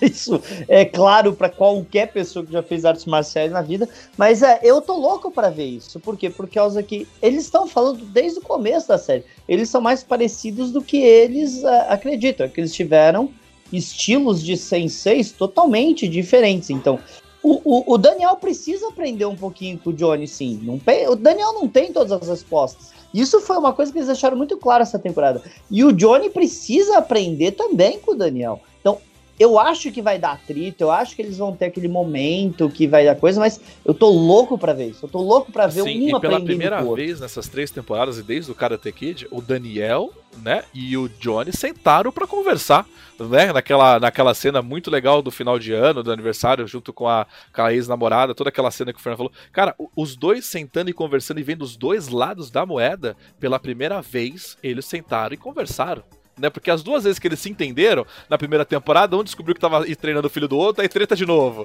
Toda hora tinha alguma treta, né? Pela primeira vez não. Eles conseguiram sentar, conversar. Não, teve, teve a cena do jantar. E depois voltou. Teve a cena do é jantar, jantar, que se entenderam também, que os dois dançaram com as respectivas e aí eles saíram ah, de sim. cá. Teve essa. É, só que aí deu a merda toda. Aí a filha, a Samantha, tava na é. casa do Johnny. É. O Daniel partiu para conclusões sem perguntar o que tava acontecendo. Aí deu Sim. todo aquele problema. Dessa vez, mas não tem como falar que não. A, aquela, a cena final para mim é muito efetiva por tudo isso. Por causa que, tipo, imagina o ponto de vista dos dois. Primeiro do Daniel. Ele chegou para tirar satisfação com o Chris e ele viu o Chris matando o Johnny. Ele viu o Chris enforcando para matar o Johnny e ele foi lá e salvou a vida do Johnny. E aí tem o ponto de vista do Johnny. O Johnny ia morrer e o Daniel salvou a vida. E quando ele olha para lá, tá o Daniel batendo no Chris salvando a vida dele. Não tem como você não ser afetado por isso. Um viu o outro ali de uma luz totalmente diferente, não só por causa eles viram ali que eles estavam do lado, eles se uniram. As crianças, aquela cena final dos dois com, a, com, com os filhos adotivo e a filha dele, um do lado do outro. Pô, foi lindo aquilo. Mostrar, eles estão no mesmo time, eles finalmente entenderam que eles estão no mesmo Sim, time. E Cara, eu queria falar também alguma coisa. É, assim, vocês podem trazer as pautas de vocês, o público de casa, lembrando que vocês sempre podem trazer a pauta, por isso eu gravo ao vivo para vocês também comentarem junto com a gente. Mas eu comentei isso com o Paulo, vou pegar um pouco pesado agora, que é o quê? É, você tem ali o problema do bullying, né? Que você sempre fala que talvez quem faz o bullying em casa, é, na escola, é porque tem problema em casa. E eles mostraram isso, né? Eles estão mostrando isso. Nossa, eu acho isso uma coisa bem interessante, mas assim. A treta do Karate do Cobra Kai, você parou pra pensar que a galera só tá brigando por conta de quem é namorado de alguém? Principalmente dos, dos, dos, dos principais? Já parou pra ver? Porque quem tá namorando quem? Porque o cara é, as é. rivalidades, né? A rivalidade da molecada é por quem que tá pegando quem, né? Que aí o Daniel até fala, porra. É a parte. É, é a parte até que o Daniel fala, poxa filha, você tava com, agora você tá com. É por isso que tá todo mundo brigando aqui. A galera toda. Mas Não, isso, mas tem, o, tem isso... o cara zoado lá com o negócio do lábio, o Hulk. Tem, tem, várias, tem vários plots aí também. É que os principais são sim. Porque na verdade o Miguel pegou as duas e tá numa boa, né? E o outro só se fudeu. O, o, o, essa cena parece que foi os produtores uh, é, escutando o que as pessoas falam na internet. Porque o que eu já li na internet de gente chamando a Samantha de nome falando que ela é a culpa de tudo eu já vi isso demais. Então, isso foi eles tirando um sarro. Isso foi eles tirando um sarro. Porque em vez deles irem nas mídias sociais chamando as pessoas de opressoras, disso, daquilo, daquilo outro, eles colocaram uma cena no seriado deles do Daniel comentando o que as pessoas comentam na internet, cara. E, e isso é muito respeito ao fã, até os fãs que criticam esse respeito, cara. É demais. O, o eu, eu admiro cada vez mais os três, cara, os três Sim. produtores assim. Bom, vamos aqui ler um pouco o comentário do pessoal aqui. É, o Adnei colocou que a luta da, da Tori com a filha do Daniel foi o ponto alto do episódio. Olha, não foi, eu não sei se foi o ponto alto do episódio, mas assim, foi o ponto alto Pra, é, não, não foi, mas foi o ponto alto do personagem, daquilo que foi. Assim, ela pegou um ensinamento, você entendeu? Ela lembrou do ensinamento na hora que ela tava apanhando, que ela viu a, a foto do mestre, né, do Miyagi. E quando ela viu aquilo, ela falou: eu, não preciso, né, eu preciso enfrentar os meus medos, né? E ela foi lá, conseguiu. E foi aí que teve a reviravolta pro personagem. Então o personagem tem evolução. Você vê que todos os personagens vão evoluindo. Na mesma hora que eles estão brigando ali, que o Falcão vira e vê seu melhor amigo apanhando, né, que de novo vai, que ele se arrependeu do braço que ele quebrou, ele fala, não, tem coisa errada, né? Apesar que a luta é longa demais, mas assim, é, os personagens eles vão mudando, vão evoluindo. Isso que assim, a gente, ninguém é constante, né? Você sempre tem essa mudança. É o Hulk, cara. Falcão, Falcão pra mim é o do futebol. Ou tem aquele cantor. Ah, brega. vamos lá. Uma parte que eu achei engraçada, foi, que eu achei bem legal, foi o, o Lawrence tentando fazer o novo. O novo. o novo, o novo estilo de luta, sabe? Procurando. No... Novo, é, é, o novo Miyagi, é o novo. O novo, o novo dojo. dojo. Cara, aquilo foi engraçado, ele querendo fechar uma escola rica pra caramba. Aí ele vendo um lugar porcaria. E o, e o parque? É. Não, aí ele né, vira pro parque assim, mas o parque é de graça, eu posso usar? Você pode. Mas eu posso voltar pra minha família agora? Cara, essa cena. Não, e ele é. pergunta é. pra qualquer um que tá no parque lá, posso usar esse? Você tá falando para mim que eu posso praticar karatê dali ali? Sim, se chama personal trainer. Toda vez que eu vou no Birapuera é. eu vejo 20. E, o... e aí quando ele vai mostrar lá o novo estilo, né? O novo estilo dele, que aí ele bota aquela camiseta, a, é, como que é? Garra da... Em português, garra da... Como que é? Presas da águia, né? Cara, é... Eu, ach, eu, é, é, é, eu achei que ia ter alguma, alguma sarra, porque eu praticava, era garra de águia. Inclusive, o mestre é o mestre da Kill Bill, sabe o Kill Bill? O mestre da, da, da, principal, o estilo dele é garra de, é, é garra Ai, de águia. Então eu achei que ia ter uma zoeira. Mas isso não é Kung Fu? Eu achei que ia ter alguma. Não, não pode porque é, é, eu tô querendo pagar nos partes cômicas, mas assim, ficou, ficou da hora. Uma parte que eu ri também demais, que vocês vão concordar, é a hora do, do Lawrence tentando ser moderno. Não, vamos pegar umas fotos suas aqui. Ah, das Cara, fotos. vamos pegar aqui as fotos. Boa, cara, aí eu fiquei vendo aquelas fotos da, das adolescentes da década de 80. Eu fiquei vendo aquilo e falei, nossa, sério mesmo, gente? Não, aquilo era, aquilo era obviamente as fotos que ele tinha, né, da fase de modelo do ator, né? É. Que eles tiraram essa. E a hora, vamos tirar umas fotos novas? Ele falou, tudo bem, eu acho que ainda tenho óleo de bebê, né, pra eu passar no peito. é muito bom. A reação do Miguel em relação a ele é muito boa. É muito ele boa. Comendo, e assim, eles brincam com essa sushi. falta de tecnologia, né? É, é uma coisa que talvez ele devesse ser um pouco mais velho para ter essa falta de tecnologia. É. Mas provavelmente nossos pais, se a gente pegasse os nossos pais para mexer no computador ou abriu quando abriu o Facebook a primeira vez ou alguma coisa, é meio parecido com o é, Johnny o, Lawrence. O único erro que eu acho nesse roteiro, nessa parte, que é o quê? O Johnny Lawrence, ele era de uma família de pessoas ricas, independente da mãe dele, do coisa, mas era rica quem tinha dinheiro sempre tem é, acesso a essas porcarias, essas tecnologias. Então, assim, não seria um bicho de sete cabeças para ele. Assim, né? Por exemplo, o notebook não conectar na tomada, acabou a bateria. Né? Aqui, é, isso é, achei isso, tipo, forçação de barra demais, né? É, é, é, é, é óbvio que ele né? sabe que o negócio vem com um fio é porque liga em algum lugar. É impossível ele ter ficado duas temporadas usando o laptop e não ter carregado uma vez. É óbvio. É, é, é uma piada boa. É, mas, assim, mas o, o Johnny, assim, é, só, só deixa eu complementar isso que você tá falando da piada. O Johnny, ele é assim o estereótipo do cara de academia dos anos 90. Como que era visto o cara de academia dos anos 90? Puta, esse cara não sabe fazer a conta de 2 mais 2, é um idiota o cara não, não, não pensa e tal. E existiam todos esses preconceitos antigamente. E ele é exatamente essa, essa, esse estereótipo, assim. Ele, não só em relação à tecnologia, mas a coisas assim, mais sofisticadas, Sim. vamos dizer assim. Eles se basearam muito para fazer essa personalidade peraí, peraí, do Johnny Lawrence naquele filme A Vingança dos Nerds. Ah.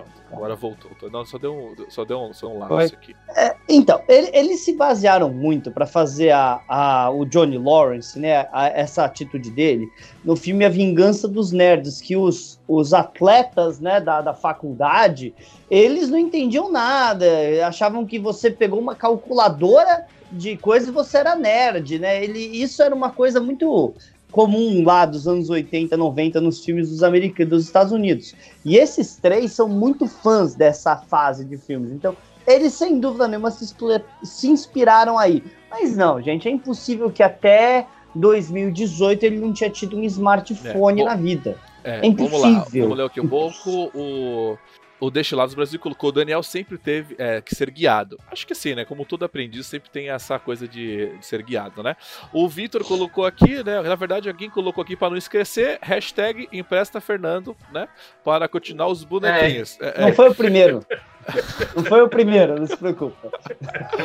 É, ah. A Samantha é o é, é Yoko On da, do Cobra Kai? Yoko, Yoko Ono. Pode ser. Yoko Ono. A evolu... É, é, mas a Japa é a outra, né?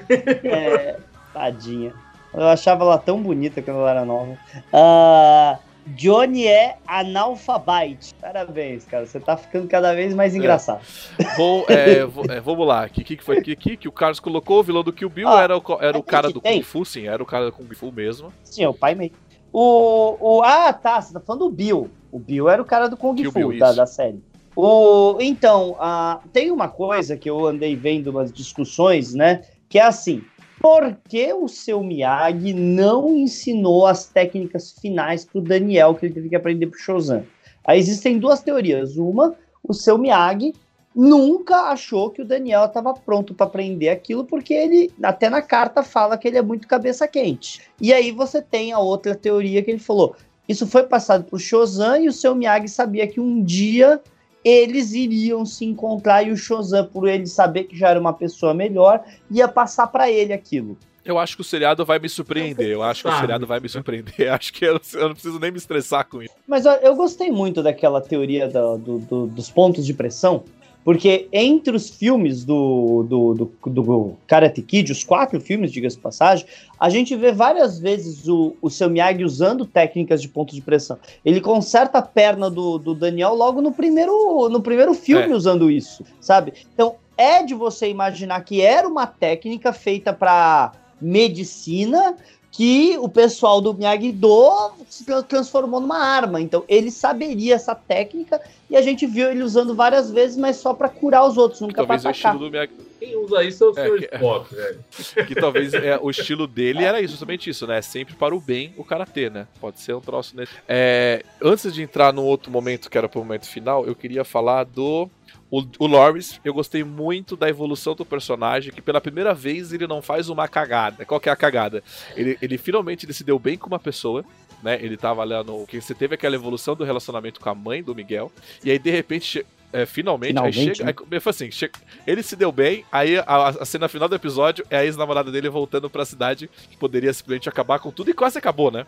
Mas achei legal aquele final dele, dele falando, puta, conheci uma pessoa realmente bacana e vou agora pros braços dela, sabe? Eu achei aquilo. Eu achei essa evolução para o personagem, eu gostei disso. Eu gostei É, se bastante não tivesse também. tocado o telefone, não teria acontecido isso. Não, aquela- aquele, aquele momento final, quando ele chega lá pra falar pra Carmen que ama ela e ele vê o, o- o Miguel machucado, normalmente ele já partiria pra conclusões idiotas e o caralho a quatro, e eles teriam feito o mesmo drama que eles fizeram duas vezes, dela culpar o Johnny pelo outro se machucar. Dessa vez eles não fizeram isso. Dessa vez ela tinha percebido que não era culpa do Johnny o que estava acontecendo, cara. Gostei muito Sim, disso. Foi, foi, foi fantástico. E uma coisa que eu queria entrar pra comentar, tem mais duas coisas, que é o que que a gente, eu vi comentei muito com o Paulo essa semana do, do negócio do B10, né? Do ser fodão. Né, que a gente tá vendo muitas críticas aí na internet, que é um seriado tóxico, com pessoas tóxicas, né? É, cara, eu me, impre- me impressiona como esse negócio, assim, ser fodão, né? O que é ser fodão? É, o Paulo vai falar também, eu quero falar, mas assim, por que não ser fodão? Eu me, eu me questiono.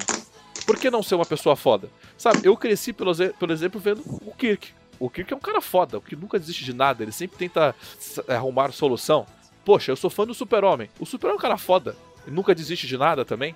Né? Sempre tenta ser melhor. Agora eu falo, ser fodão é ser ruim. Né? Eu quero entrar nesse tema, eu quero puxar mais coisas de vocês, porque eu, eu já eu dei algumas conclusões na conversa com o Paulo. Vou jogar pro Ô, Paulo. E essa coisa de ser B10, de ser fodão, qual que é o problema disso? É, a gente tava falando que isso aí tem muito a ver com os heróis da nossa infância, né? Os heróis dos anos 80 e 90 que faziam tudo, eram persistentes, né? Na questão de, de perseverar em busca da, da- da- né? do, do melhor, assim, e de ser melhor.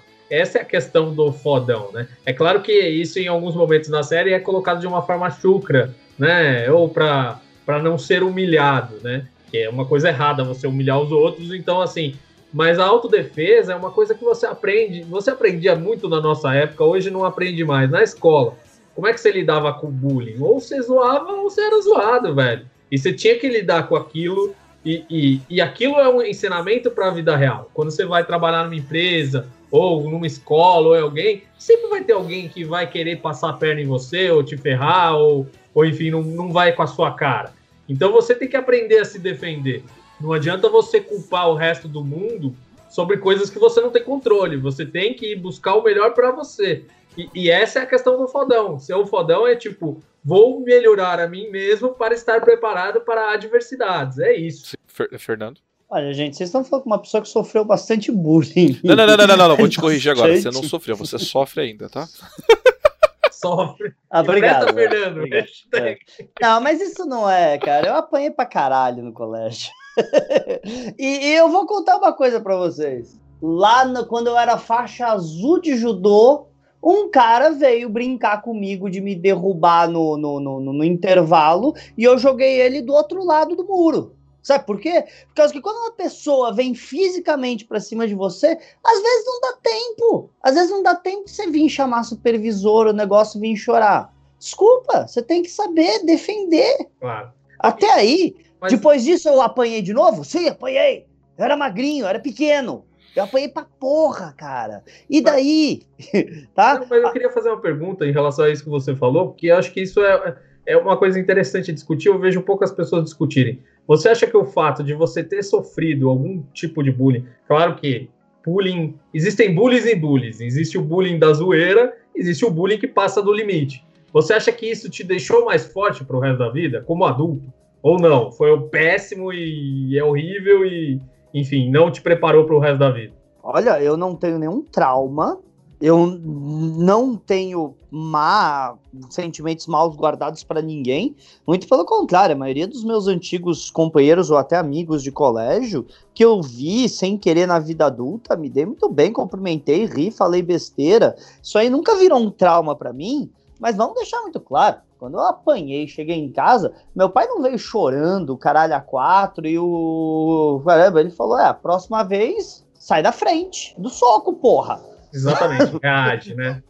É. Você quer fazer o quê? Meu pai nunca me incentivou a brigar na escola, pelo amor de Deus. Mas ele falou: ué, se vão te bater, você vai fazer o quê? Vai chorar? É isso, vamos chorar. Ah, não, defender. porra. Caralho, eu tenho uma placa de titânio aqui, ó. Aqui, ó. Tem uma placa de titânio que abriram uma avenida na minha cara, tá? Tudo bem? E eu vou fazer o quê? Chorar? Desistir da vida? Nunca mais sair de casa e ficar com medo? Ah, é, vai Peraí, merda. só vou dar um minutinho só que caiu a transmissão, mas já voltou a transmissão. Mesmo quando cai, vocês estão me escutando aí de casa, mesmo que ela caia, o YouTube ele, ele segura a transmissão e depois ele libera. Então por isso tem aquele delay grande às vezes que é por conta disso. Vocês não perdem nada. A internet só fica, atra... só fica atrasado. É não, cara, eu não sei. Às vezes, às vezes eu faço live, tipo assim, com cinco, tipo assim, cinco pessoas, pra coisa. A live não cai uma vez. E de repente, tipo, em compensação, ó, a gente falando de sofrer bullying e o Valdomiro falando que ele jogava crianças na lata de lixo. Não, o Valdomiro é óbvio que ele era o bullying pessoa. É, pela cara dele de hoje, você já vê que ele era um bullying pessoa. Mas vamos lá, é sobre isso que o Paulo falou. E você, Paulo, você sofreu bullying? Ah, na infância, não. Acho que o mais zoei do que é, Dá pra zoar. perceber também pelo que você faz hoje. mais zoei do que fui zoado. Era daquele que ficava zoando. Não, ah, tem, tem um assim. Mas era, era sempre um bullying assim, meio bondoso, vamos dizer assim. Então, por exemplo, na, na época, mais ou menos na sexta série, tinha um menino que era mais gordinho, que a gente meio que. Um vinha segurar e a gente fazia a sessão de descarrego nele. Porque estava naquela época da Igreja Universal, expandir e tudo mais. Então tinha aquela coisa: ah, sai, demônio! Sai desse corpo que não te pertence. aí rolava uma sessão de descarrego, mas era tipo 30 segundinhos, 20 segundinhos, só pela zoeira, não era nada é. pesado. Assim, assim. É, sobre essa bolha, eu também fui uma pessoa escola, já briguei escola também. E uma das coisas que eu aprendi, e eu vejo, e eu fico muito irritado quando a gente vai ver essa, essa, essa modernidade, inclusive me irritou quando eu vi aquilo no, no seriado, que eu tipo, ah, não agressão, vamos conversar, Cara, existem momentos que não tem diálogo, você entendeu? Existem momentos que não dá para conversar. Se você não aprende a se defender, você vai sempre sofrer. E uma coisa que eu conversei com o Paulo, se você não aprende é, a ser foda quando criança, a hora que você arrumar um emprego, o chefe vai falar com você alguma coisa, você vai chorar para ele? Você vai chorar pra mamãe? Entendeu? Você vai, você vai ser um. Alguém vai falar alguma coisa torta para você, você vai falar uma opinião diferente, você vai aceitar a opinião do outro? Por que não? Cara, quando eu vejo assim, assisticando esse B10, seja, mano, sejam pessoas fodas, você entendeu? Seja o herói da vida de vocês, sejam pessoas que não aceitam a levar qualquer coisa para casa. Aprender. A, eu, Olha, eu, quando. Eu, tem maior bullying que um boleto. É, sabe, grande. cara, eu, eu, so, eu sofri tanto. aprendi, eu, cara, eu, eu, Fernando, a gente cresce, aí a gente manda aquela, aquela fase para aquele lugar. Mas assim, cara, faz parte da minha vida e eu falo, se aquilo não tivesse, fe, eh, não tivesse feito parte, talvez eu não seria tão forte como eu sou hoje. Você entendeu? Não, mas todo, todo mundo Então, sofreu algum o- tipo de bullying. É que existem Mas o que me bullying e incomoda bullying, hoje né? foi aquilo que Então, eu por falei pra exemplo, você. Hoje, ah, eles não querem que as pessoas sejam fodas. Então, eles vão ver que, que no mundo fora da realidade, alienadas, aí quando realmente elas tiverem uma situação crítica pra lidar, pra enfrentar, o que, que elas vão fazer? Nada. E fazer nada, muitas vezes é o que diz: você tá vivo, você tá morto. Isso pode ser dentro de uma empresa e- ou, ou, ou dentro de uma situação. E é você aprender Kung Fu. Eu, eu, quem não sabe, eu também dou aula de dança de salão, então eu aprendi muita coisa referente a essas coisas, a me soltar, poder conversar. A... Não, não, qualquer- A gente tem certeza que se soltou na Quer fazer a demonstração aí pra nós? não, a questão que eu quero te dizer é o seguinte: é, Inclusive, ele. ele Viu, gente? A gente tá fazendo exemplo de né? bullying, tá? Ah, Ninguém não, o que eu quero- não, o que eu- É, tudo bem. nos anos 90 Não, o que eu quero dizer é o seguinte: é você aprender a conviver com as pessoas. Não é você isolando aquela pessoa, ah, não maltrate. Não, não, você tem que aprender a lidar com as situações. Porque a vida, que nem o Rock Balboa fala, a vida vai te bater muito, assim, entendeu? E se você não souber se defender, cara, você vai ser sempre um, um bostinha, entendeu? E eu quero ser foda, eu não quero ser um bostinha. E pros meus filhos, eu vou falar a mesma coisa. Se meu filho chegar da escola e apanhar, eu vou falar a mesma coisa que o meu pai falou. Cara, se defende. Fala com a professora, se a professora não ajudar, você se defende. disse, É que é mas selva, quem né? disse que a série, quem disse que a série, tá? é, só, só fazendo um comentário aqui o que o Destilados Brasil colocou. Quem disse que a série tá mostrando que a galera que faz bullying é foda? Muito pelo contrário, se tem uma coisa que eles estão mostrando é que a galera que, tá, que sofreu bullying e sofreu bullying direto, no final das contas, eles ganham, eles vencem. O, o- o Daniel e o Johnny é um exemplo de vida. O Johnny fazia bullying no Daniel. Quem venceu no final na vida, porra? A série mostra Sim. muito isso. É o, Ver- é, o Valdomiro colocou aqui depois que ele também sofreu bullying. Valdomiro, não adianta querer colocar que sofreu bullying agora. Você já colocou na linha de cima É, que jogou o cara na lixa. Já era. Já era. Em algum grau, é. É tem aquele bullying Não, mas, crônico, que é perseguição, e tem o bullying que você já foi zoado de uma coisa X em, em algum momento, que é claro que todo mundo torna aquilo como único, né? É, mas sobre bullying, é uma coisa que eu, me, que, me- é, que eu quero deixar claro é o seguinte: sou contra to- todo qualquer tipo de bullying, mas não adianta tampar o sol com a peneira. Ele existe e tem que ser combatido. Não adianta falar que não existe. Ele existe e tem que ser combatido. Bom, vamos lá. É, tem um comentário aqui que o, o Carlos falou assim: se eu danço, se eu gosto de gafeira, eu sei dançar gafieira. Eu sei dançar gafeira, mas bolero e. É, vamos lá, eu, eu tem tanto comentário aqui. Todos os meus amigos, o Vitor colocou, todos os meus amigos, o Vitor também colocou em cima que ele também sofreu bullying e isso mudou, mudou ele. Pra, é, todos os meus amigos tinham apelidos que, que hoje iam ser considerados bullying. Não, todos. Eu não vou, inclusive eu não vou ler aqui o, o que ele colocou aqui, né?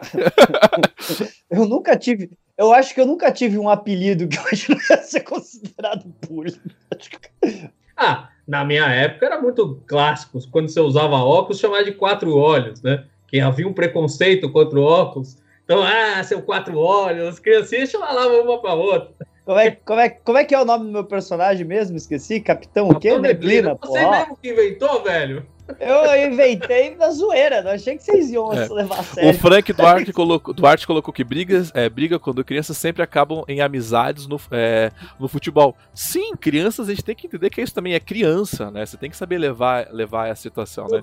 Assim, Não, o... e, e é verdade. O ah, nós Unidos. esse aqui, ó. ó, o, o Valdomiro. é, relatos do Valdomiro, né? Levei o soco na cara uma vez, quebrou meu óculos. Cortou meu olho.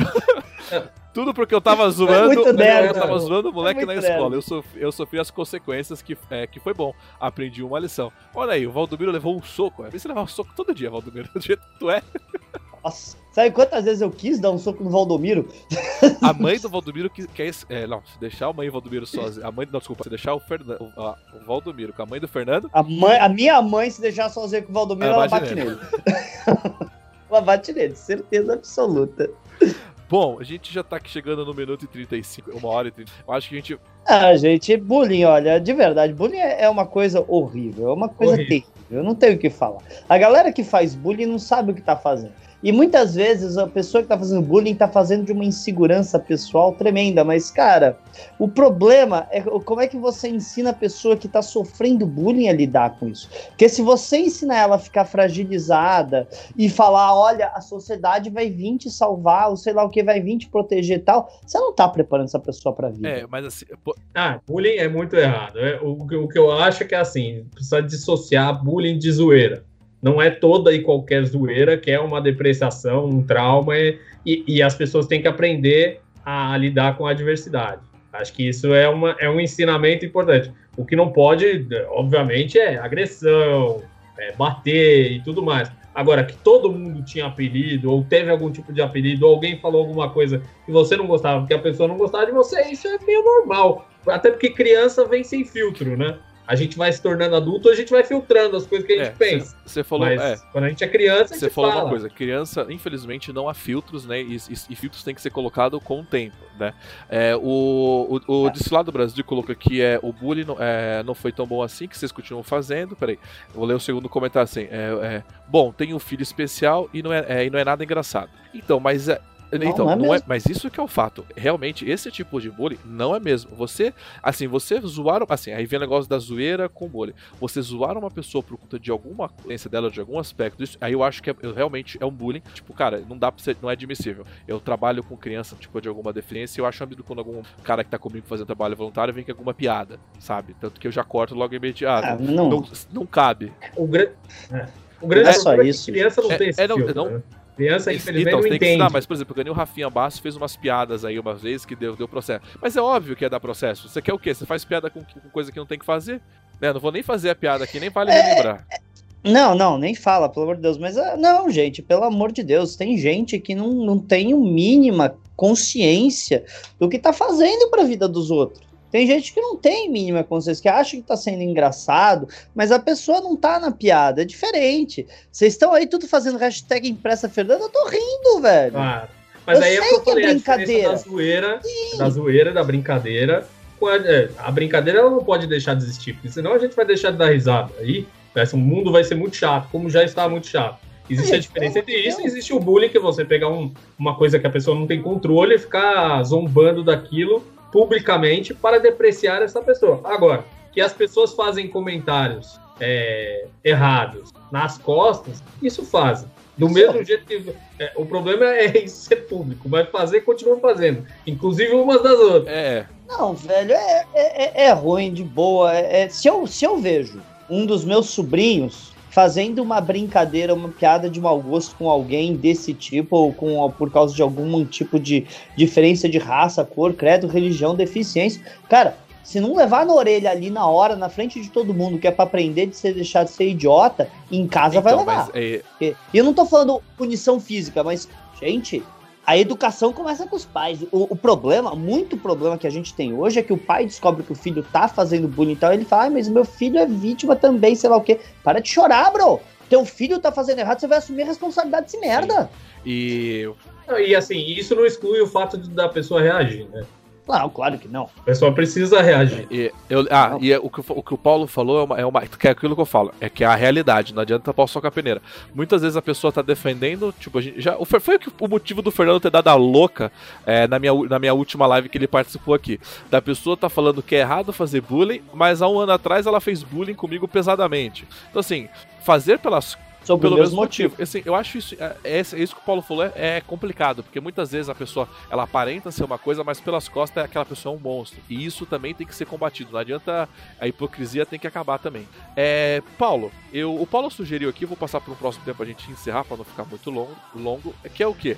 É o momento Johnny Lawrence. Vamos aqui o momento Johnny Lawrence. Né? Eu acho que esse momento fantástico. Eu vou, como ele criou, eu vou começar com ele. É, agora é nossa vida real. Porra, vai jogar tá, você não quer? É porque o Fernando tem que ver. É que o, Não, tá bom. É então vou, vou levantar é a bola. O meu é legal pra, o, o meu é legal pra caramba. Eu tô, eu tô com ele é. na minha mão. Então, vou jogar pra você.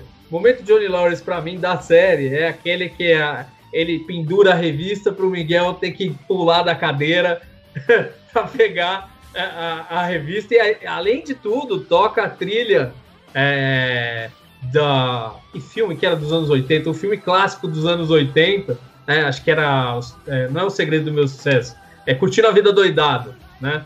Toca a trilha do Curtindo a Vida Doidado, um momento ali, que é todo aquele clássico meio. É, meio de comédia, meio, meio do, dos anos 80 ali, nostálgico, e, e, toca com a, com a revista. Eu acho muito engraçado, aquela cena é muito boa. E é ele tentando o Miguel fazer se superar. Então, isso, isso encaixa justo na questão do bullying, né? Então, por exemplo, o Miguel ele era um cadeirante, né? Ele não sabia se ele ia voltar a andar e ele estava usando de todas as formas ali, mesmo que de uma forma meio malvada, tipo você botar fogo no pé do cara, mas para que ele conseguisse essa superação, né? Então, dependendo da intenção, é claro que não é a intenção quando a pessoa só quer destruir, né? Mas muitas vezes a pessoa está tentando construir e ajudando aquela pessoa. Aquela pessoa pode pegar uma mensagem que não necessariamente é positiva e transformar em positiva para si, né? Então, é, é, isso é importante também. Mas vai, continua com você aí. Levantei pra você. O meu momento do Johnny Lawrence, que todo mundo tem um momento do Johnny Lawrence lá, que quando ele aconteceu aquilo, cara, eu me senti o Johnny Lawrence. Por quê? Eu tenho uma caixa também. Olha que legal essa caixa. Ele, ele, o Johnny Lawrence sempre vem com, com, caixas diferentes, né? É uma, é o quê? Uma pasta, né? Aí, o que que sabe a pasta, Thiago? A pasta é disfarçada. Ela tem desenhos aqui minha da escola. Tem, ó, nossa senhora, olha o que eu descobri aqui. Tem navinha de Star Trek. Tem navinha de Star Trek. Mas o mais legal que tem aqui, ó, nossa, tem. Nossa, que negócio da minha ex, deixa pra lá. Aí o que, que tem na Aí que, que tem na caixa? Ei, momento Johnny Lawrence. tem uma, tem uma. Cara, eu lembro que você. Eu não, eu, cara, mas isso aqui é da minha época de, de, escola, cara. Da minha época de escola. Eu, gosto, eu gostei muito, eu gostava muito dessa aqui, ó. Da Grazi. A Grazi realmente é uma muito boa. Esse é o meu momento Johnny Lawrence compartilhado com vocês. Eu tenho sim uma caixinha da, do, do, Johnny Lawrence aqui pra pescar aqui, revistas. Cara, eu acho que eu não mexo nessa. Eu, cara, na boa, acho que eu não. Olha, eles não tinham me falado que ia ter o momento Johnny Lawrence por causa que eu fui chamado para fazer uma substituição antes do jogo, né? Por causa que o Valdomiro não veio. Não, o, o, tá? Eu nem o, tô o Valdomiro, em casa. Eu vou te falar uma coisa, viu? Faz isso na live dele. Fala que você não vai participar em cima da hora do coisa. Ele tá, ele te xinga, ele tá te xingando até hoje. Mas eu não, eu, eu, eu não estou em casa, eu não estou preparado, tanto que eu estou com esses fundos, coisa falso para não mostrar. Mas meu rolê de Johnny Lawrence, sem dúvida nenhuma, gente, né? é isso aqui, tá? E vamos deixar muito claro, eu concordo totalmente com o Johnny Lawrence. Light não é cerveja. Não vem me pedir, não vem, eu peço uma cerveja, você vem trazer aqui uma light, eu vou tacar isso na tua cara. No mercy. É, e para e pra finalizar, eu gostaria de comentar, que a gente não acabou não comentando, a live já vai pro certo final. Vai a crítica à Netflix, tá? Não ao seriado Cobra Kai, que é uma crítica realmente pesada.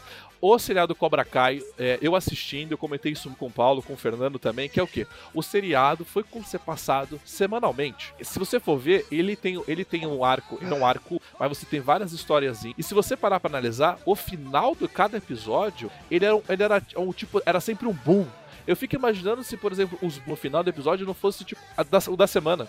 Que nem o Mandaloriano, que foi semanalmente, sempre tinha um finalzinho que você falava, caraca. O próprio final, quando aparece a, a ex-namorada deles, que me foge o nome, Ali. Ali. O, eu fico imaginando que o final, da, tipo, era um episódio por semana. A Ali apareceu. Cara, a internet ia criar, ia ter teorias a semana toda de o que, que ia ser. Mas infelizmente a Netflix de uma vez só de um episódio que, como seriado que foi realmente feito por, por semana, eu acho que foi prejudicial a Cobra Kai. Porque Cobra Kai poderia virar, tipo, Mandaloriano da vida, sabe? Ficar aí, tipo, meses aí indo na internet. E agora vai explodir. Infelizmente vai explodir agora esse mês e, e acabou, né? Eu acho que é o. Netflix faz sempre isso. Aí você fala, ah, Star Trek Discovery passa na Netflix. Star Trek Discovery não é um produto da Netflix, gente. Desculpa, tá? É um produto da CBS Access. Eles passam porque o CBS passa assim. Uh, Netflix faz isso. Quando sai um Stranger Things, eles soltam tudo numa paulada só. Quando sai um The Witcher, eles soltam tudo numa paulada só, porque eles querem que aquele mês seja daquele, da, da, daquela, daquele seriado. O próximo mês já é outra coisa. Vamos, vamos, é bola pra frente. Eu não sei bem se esse é o sistema que mais funcionaria, mas para minha curiosidade de fã, eu curto.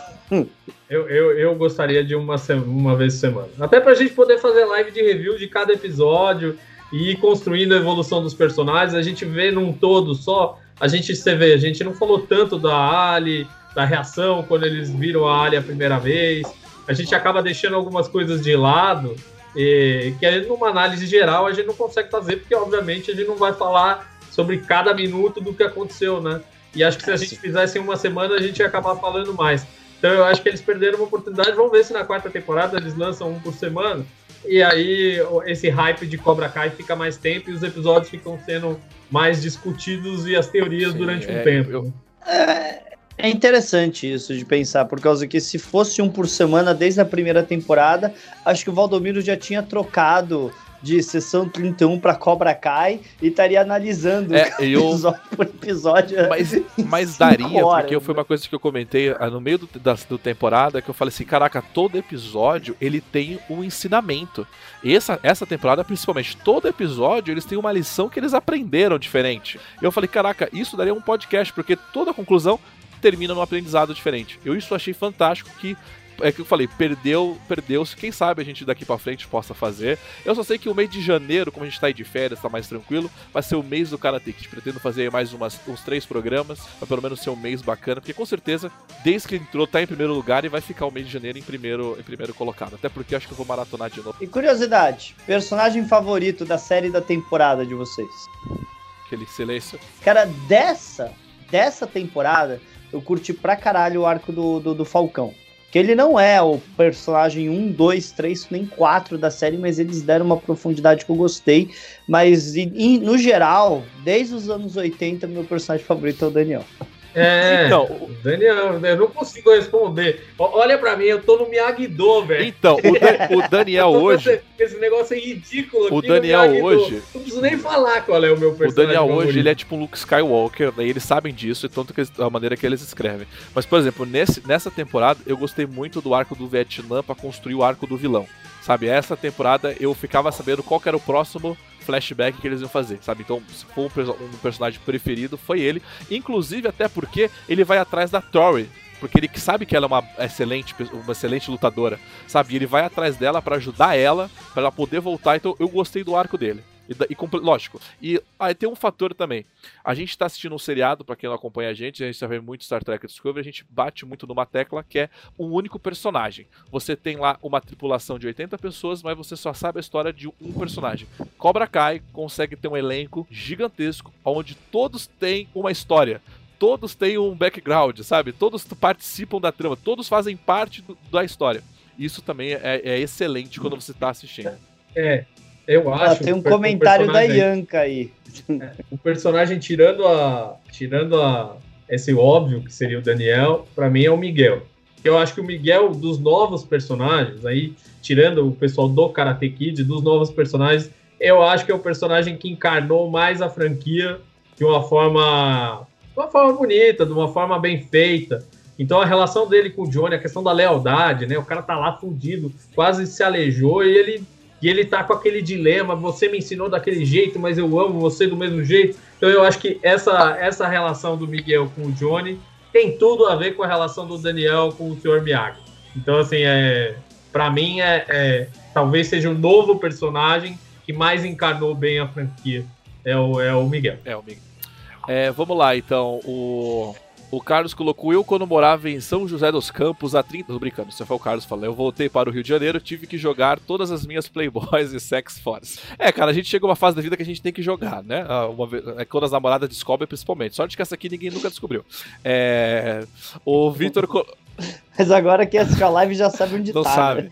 É, Vitor colocou aqui que todo mundo já teve uma caixinha dessas, Thiago. O, o Destilados Brasil, prefiro whisky. Deve ser que o Fernando falou da cerveja. né? O Arthur colocou aprendizado tipo He-Man. Tipo He-Man, Arthur. Foi, tem bastante lição nesse. É, vamos lá aqui. É, fico agradecido pela live, foi o Destilados que colocou aqui. O Frank Duarte colocou aqui a lição que é é aprender Discover. Ah, ele falou que tivesse. É que a comida. É que Cover é é, é, domingo. é comida a é feita feito de cocô, é. Tá. A, a Yanka colocou aqui. Quem que é a Yanka? É, ela falou que. Você sabe quem é a Yanka. A cara. Ali, fa- a Ali falou. Ah, tá. Uma parada que a gente sobre a história de ter vários lados e filmes perceberam. Sim, ela foi fundamental nesse arco para os dois estão certos. É, Fê, E, ela tá falando pra mim que o Johnny é melhor. Então, Yanka, para com essa agressividade, cara. Vem pro Miyagi-Do, cara. Vai, vai ser melhor pra você, eu juro. a Debbie colocou aqui Johnny. se- Johnny sempre. A Débora é outra que precisa entender que essa agressividade não leva a nada. É que o Johnny é o tio do churrasco, né? Ele tem aquele carisma dele de tio, tio do churrasco É, quem o pagar. Frank colocou aqui, vai ter live e review de Mandaloriano. Essa segunda temporada merece. Foi ó, ok. Temos um fã pedindo, eu posso fazer sim esse, essa live pra vocês, tá? A gente vai fazer isso daí. É Vamos on demand, fazer. né? Bom, a gente tá chegando ao final. Obrigado a vocês, li o comentário de todos vocês aqui. Lembrando que esse aqui é o nosso Capitão Cash, né? Depois você tá nesse formatinho, é na segunda-feira. Diferente das lives que acontecem aos finais de semana, e que tem a participação até da fotinho de vocês. Quero agradecer a presença de todos vocês que estiveram aqui comentando, principalmente ao Destilado Brasil que nos ajudou aqui. Vamos tirar o escorpião do bolso aí pra eu pagar os meus trenzinhos aqui de casa. Eu vou começar agora com o Fernando, da Nova Frota, pro Fernando deixar aí, Fernando, os seus ensinamentos finais para os pessoas. É, você limpa com a. Não, é, É, vamos lá. imagem. Então, gente, ó, valeu aí pelo convite e tal. Não tô em São Paulo, tô longe, mas, cara, eu tinha que parar tudo que eu tô fazendo pra falar de Cobra Kai, porque não tinha como. Foi demais, demais, demais. Não acho, não sei se eu vou conseguir participar de muita coisa. Ah, os vídeos que estão lá da Nova Frota, vocês estão vendo, a maioria tá sendo pré-gravado, mas amanhã eu parei de manhã, eu gravei, vou editar agora um vídeo do, fazendo um review da terceira temporada. Então, se vocês quiserem entrar lá, dar uma olhada, tá? Gravei aqui onde vocês estão vendo mesmo, de qualquer jeito, por causa que eu queria falar dessa série, tá? Então, achei demais. E dá uma olhada lá, o que, que a nova frota tá fazendo. Eu travei, ainda tô no ar? Né? Dá uma olhada lá, tudo que a nova frota tá fazendo. Ah, a gente até queremos aí que o 21 seja melhor que a galera, todo mundo se vacine logo, que dê tudo certo aí, viremos logo os jacarés, cada um o seu, pra gente poder trazer a Marina pro Brasil e ter a convenção da Troy no meio do ano, gente. Pelo amor de Deus, tá? Vamos lá, é isso aí. Valeu aí pelo convite, Paulo. Valeu aí pelo convite pelo Thiago e pessoal do hashtag Impresso Fernando. Eu, eu estou vendo como fazer isso de uma maneira mais Fernando. É, agora eu vou passar a palavra para o, o nosso sensei, Paulo. Vai ter um contrato, é isso? Vai ter um contrato com Vai, cláusula. Paulo, fala aí suas despedidas finais. Bom, então, é, queria agradecer o convite. É, eu tava bem ansioso para essa live, porque faz tempo que a gente não fala de uma coisa que a gente gosta tanto, né? Discovery tem sido uma decepção, então falar de Cobra Kai é sempre, é sempre um momento mais feliz. E queria que as pessoas refletissem sobre os ensinamentos aí que são passados na terceira temporada e ao longo da franquia. Acho que Cobra Kai tem, tem, tem coisas importantes para a gente agregar para a nossa própria vida, que vai além do entretenimento. E acho que essa é a mensagem final aí que eu queria deixar. É, sigam nas redes sociais, tem o Tá Bom ao Vivo no Facebook, tem a minha página pessoal agora no Instagram, e que tá aí no, no link embaixo. E é isso aí, gente. É, um abraço e falou. Valeu, Paulo. Obrigado, Paulo, pela participação. Obrigado, Fernando, pela sua participação aqui no Diário do Capitão. Obrigado a todos. Agora todo mundo cumprimentando. Vai cumprimentando. Vai lá, Fernando, faz a posição dele, faz a posição. Obrigado a todos vocês e até a próxima.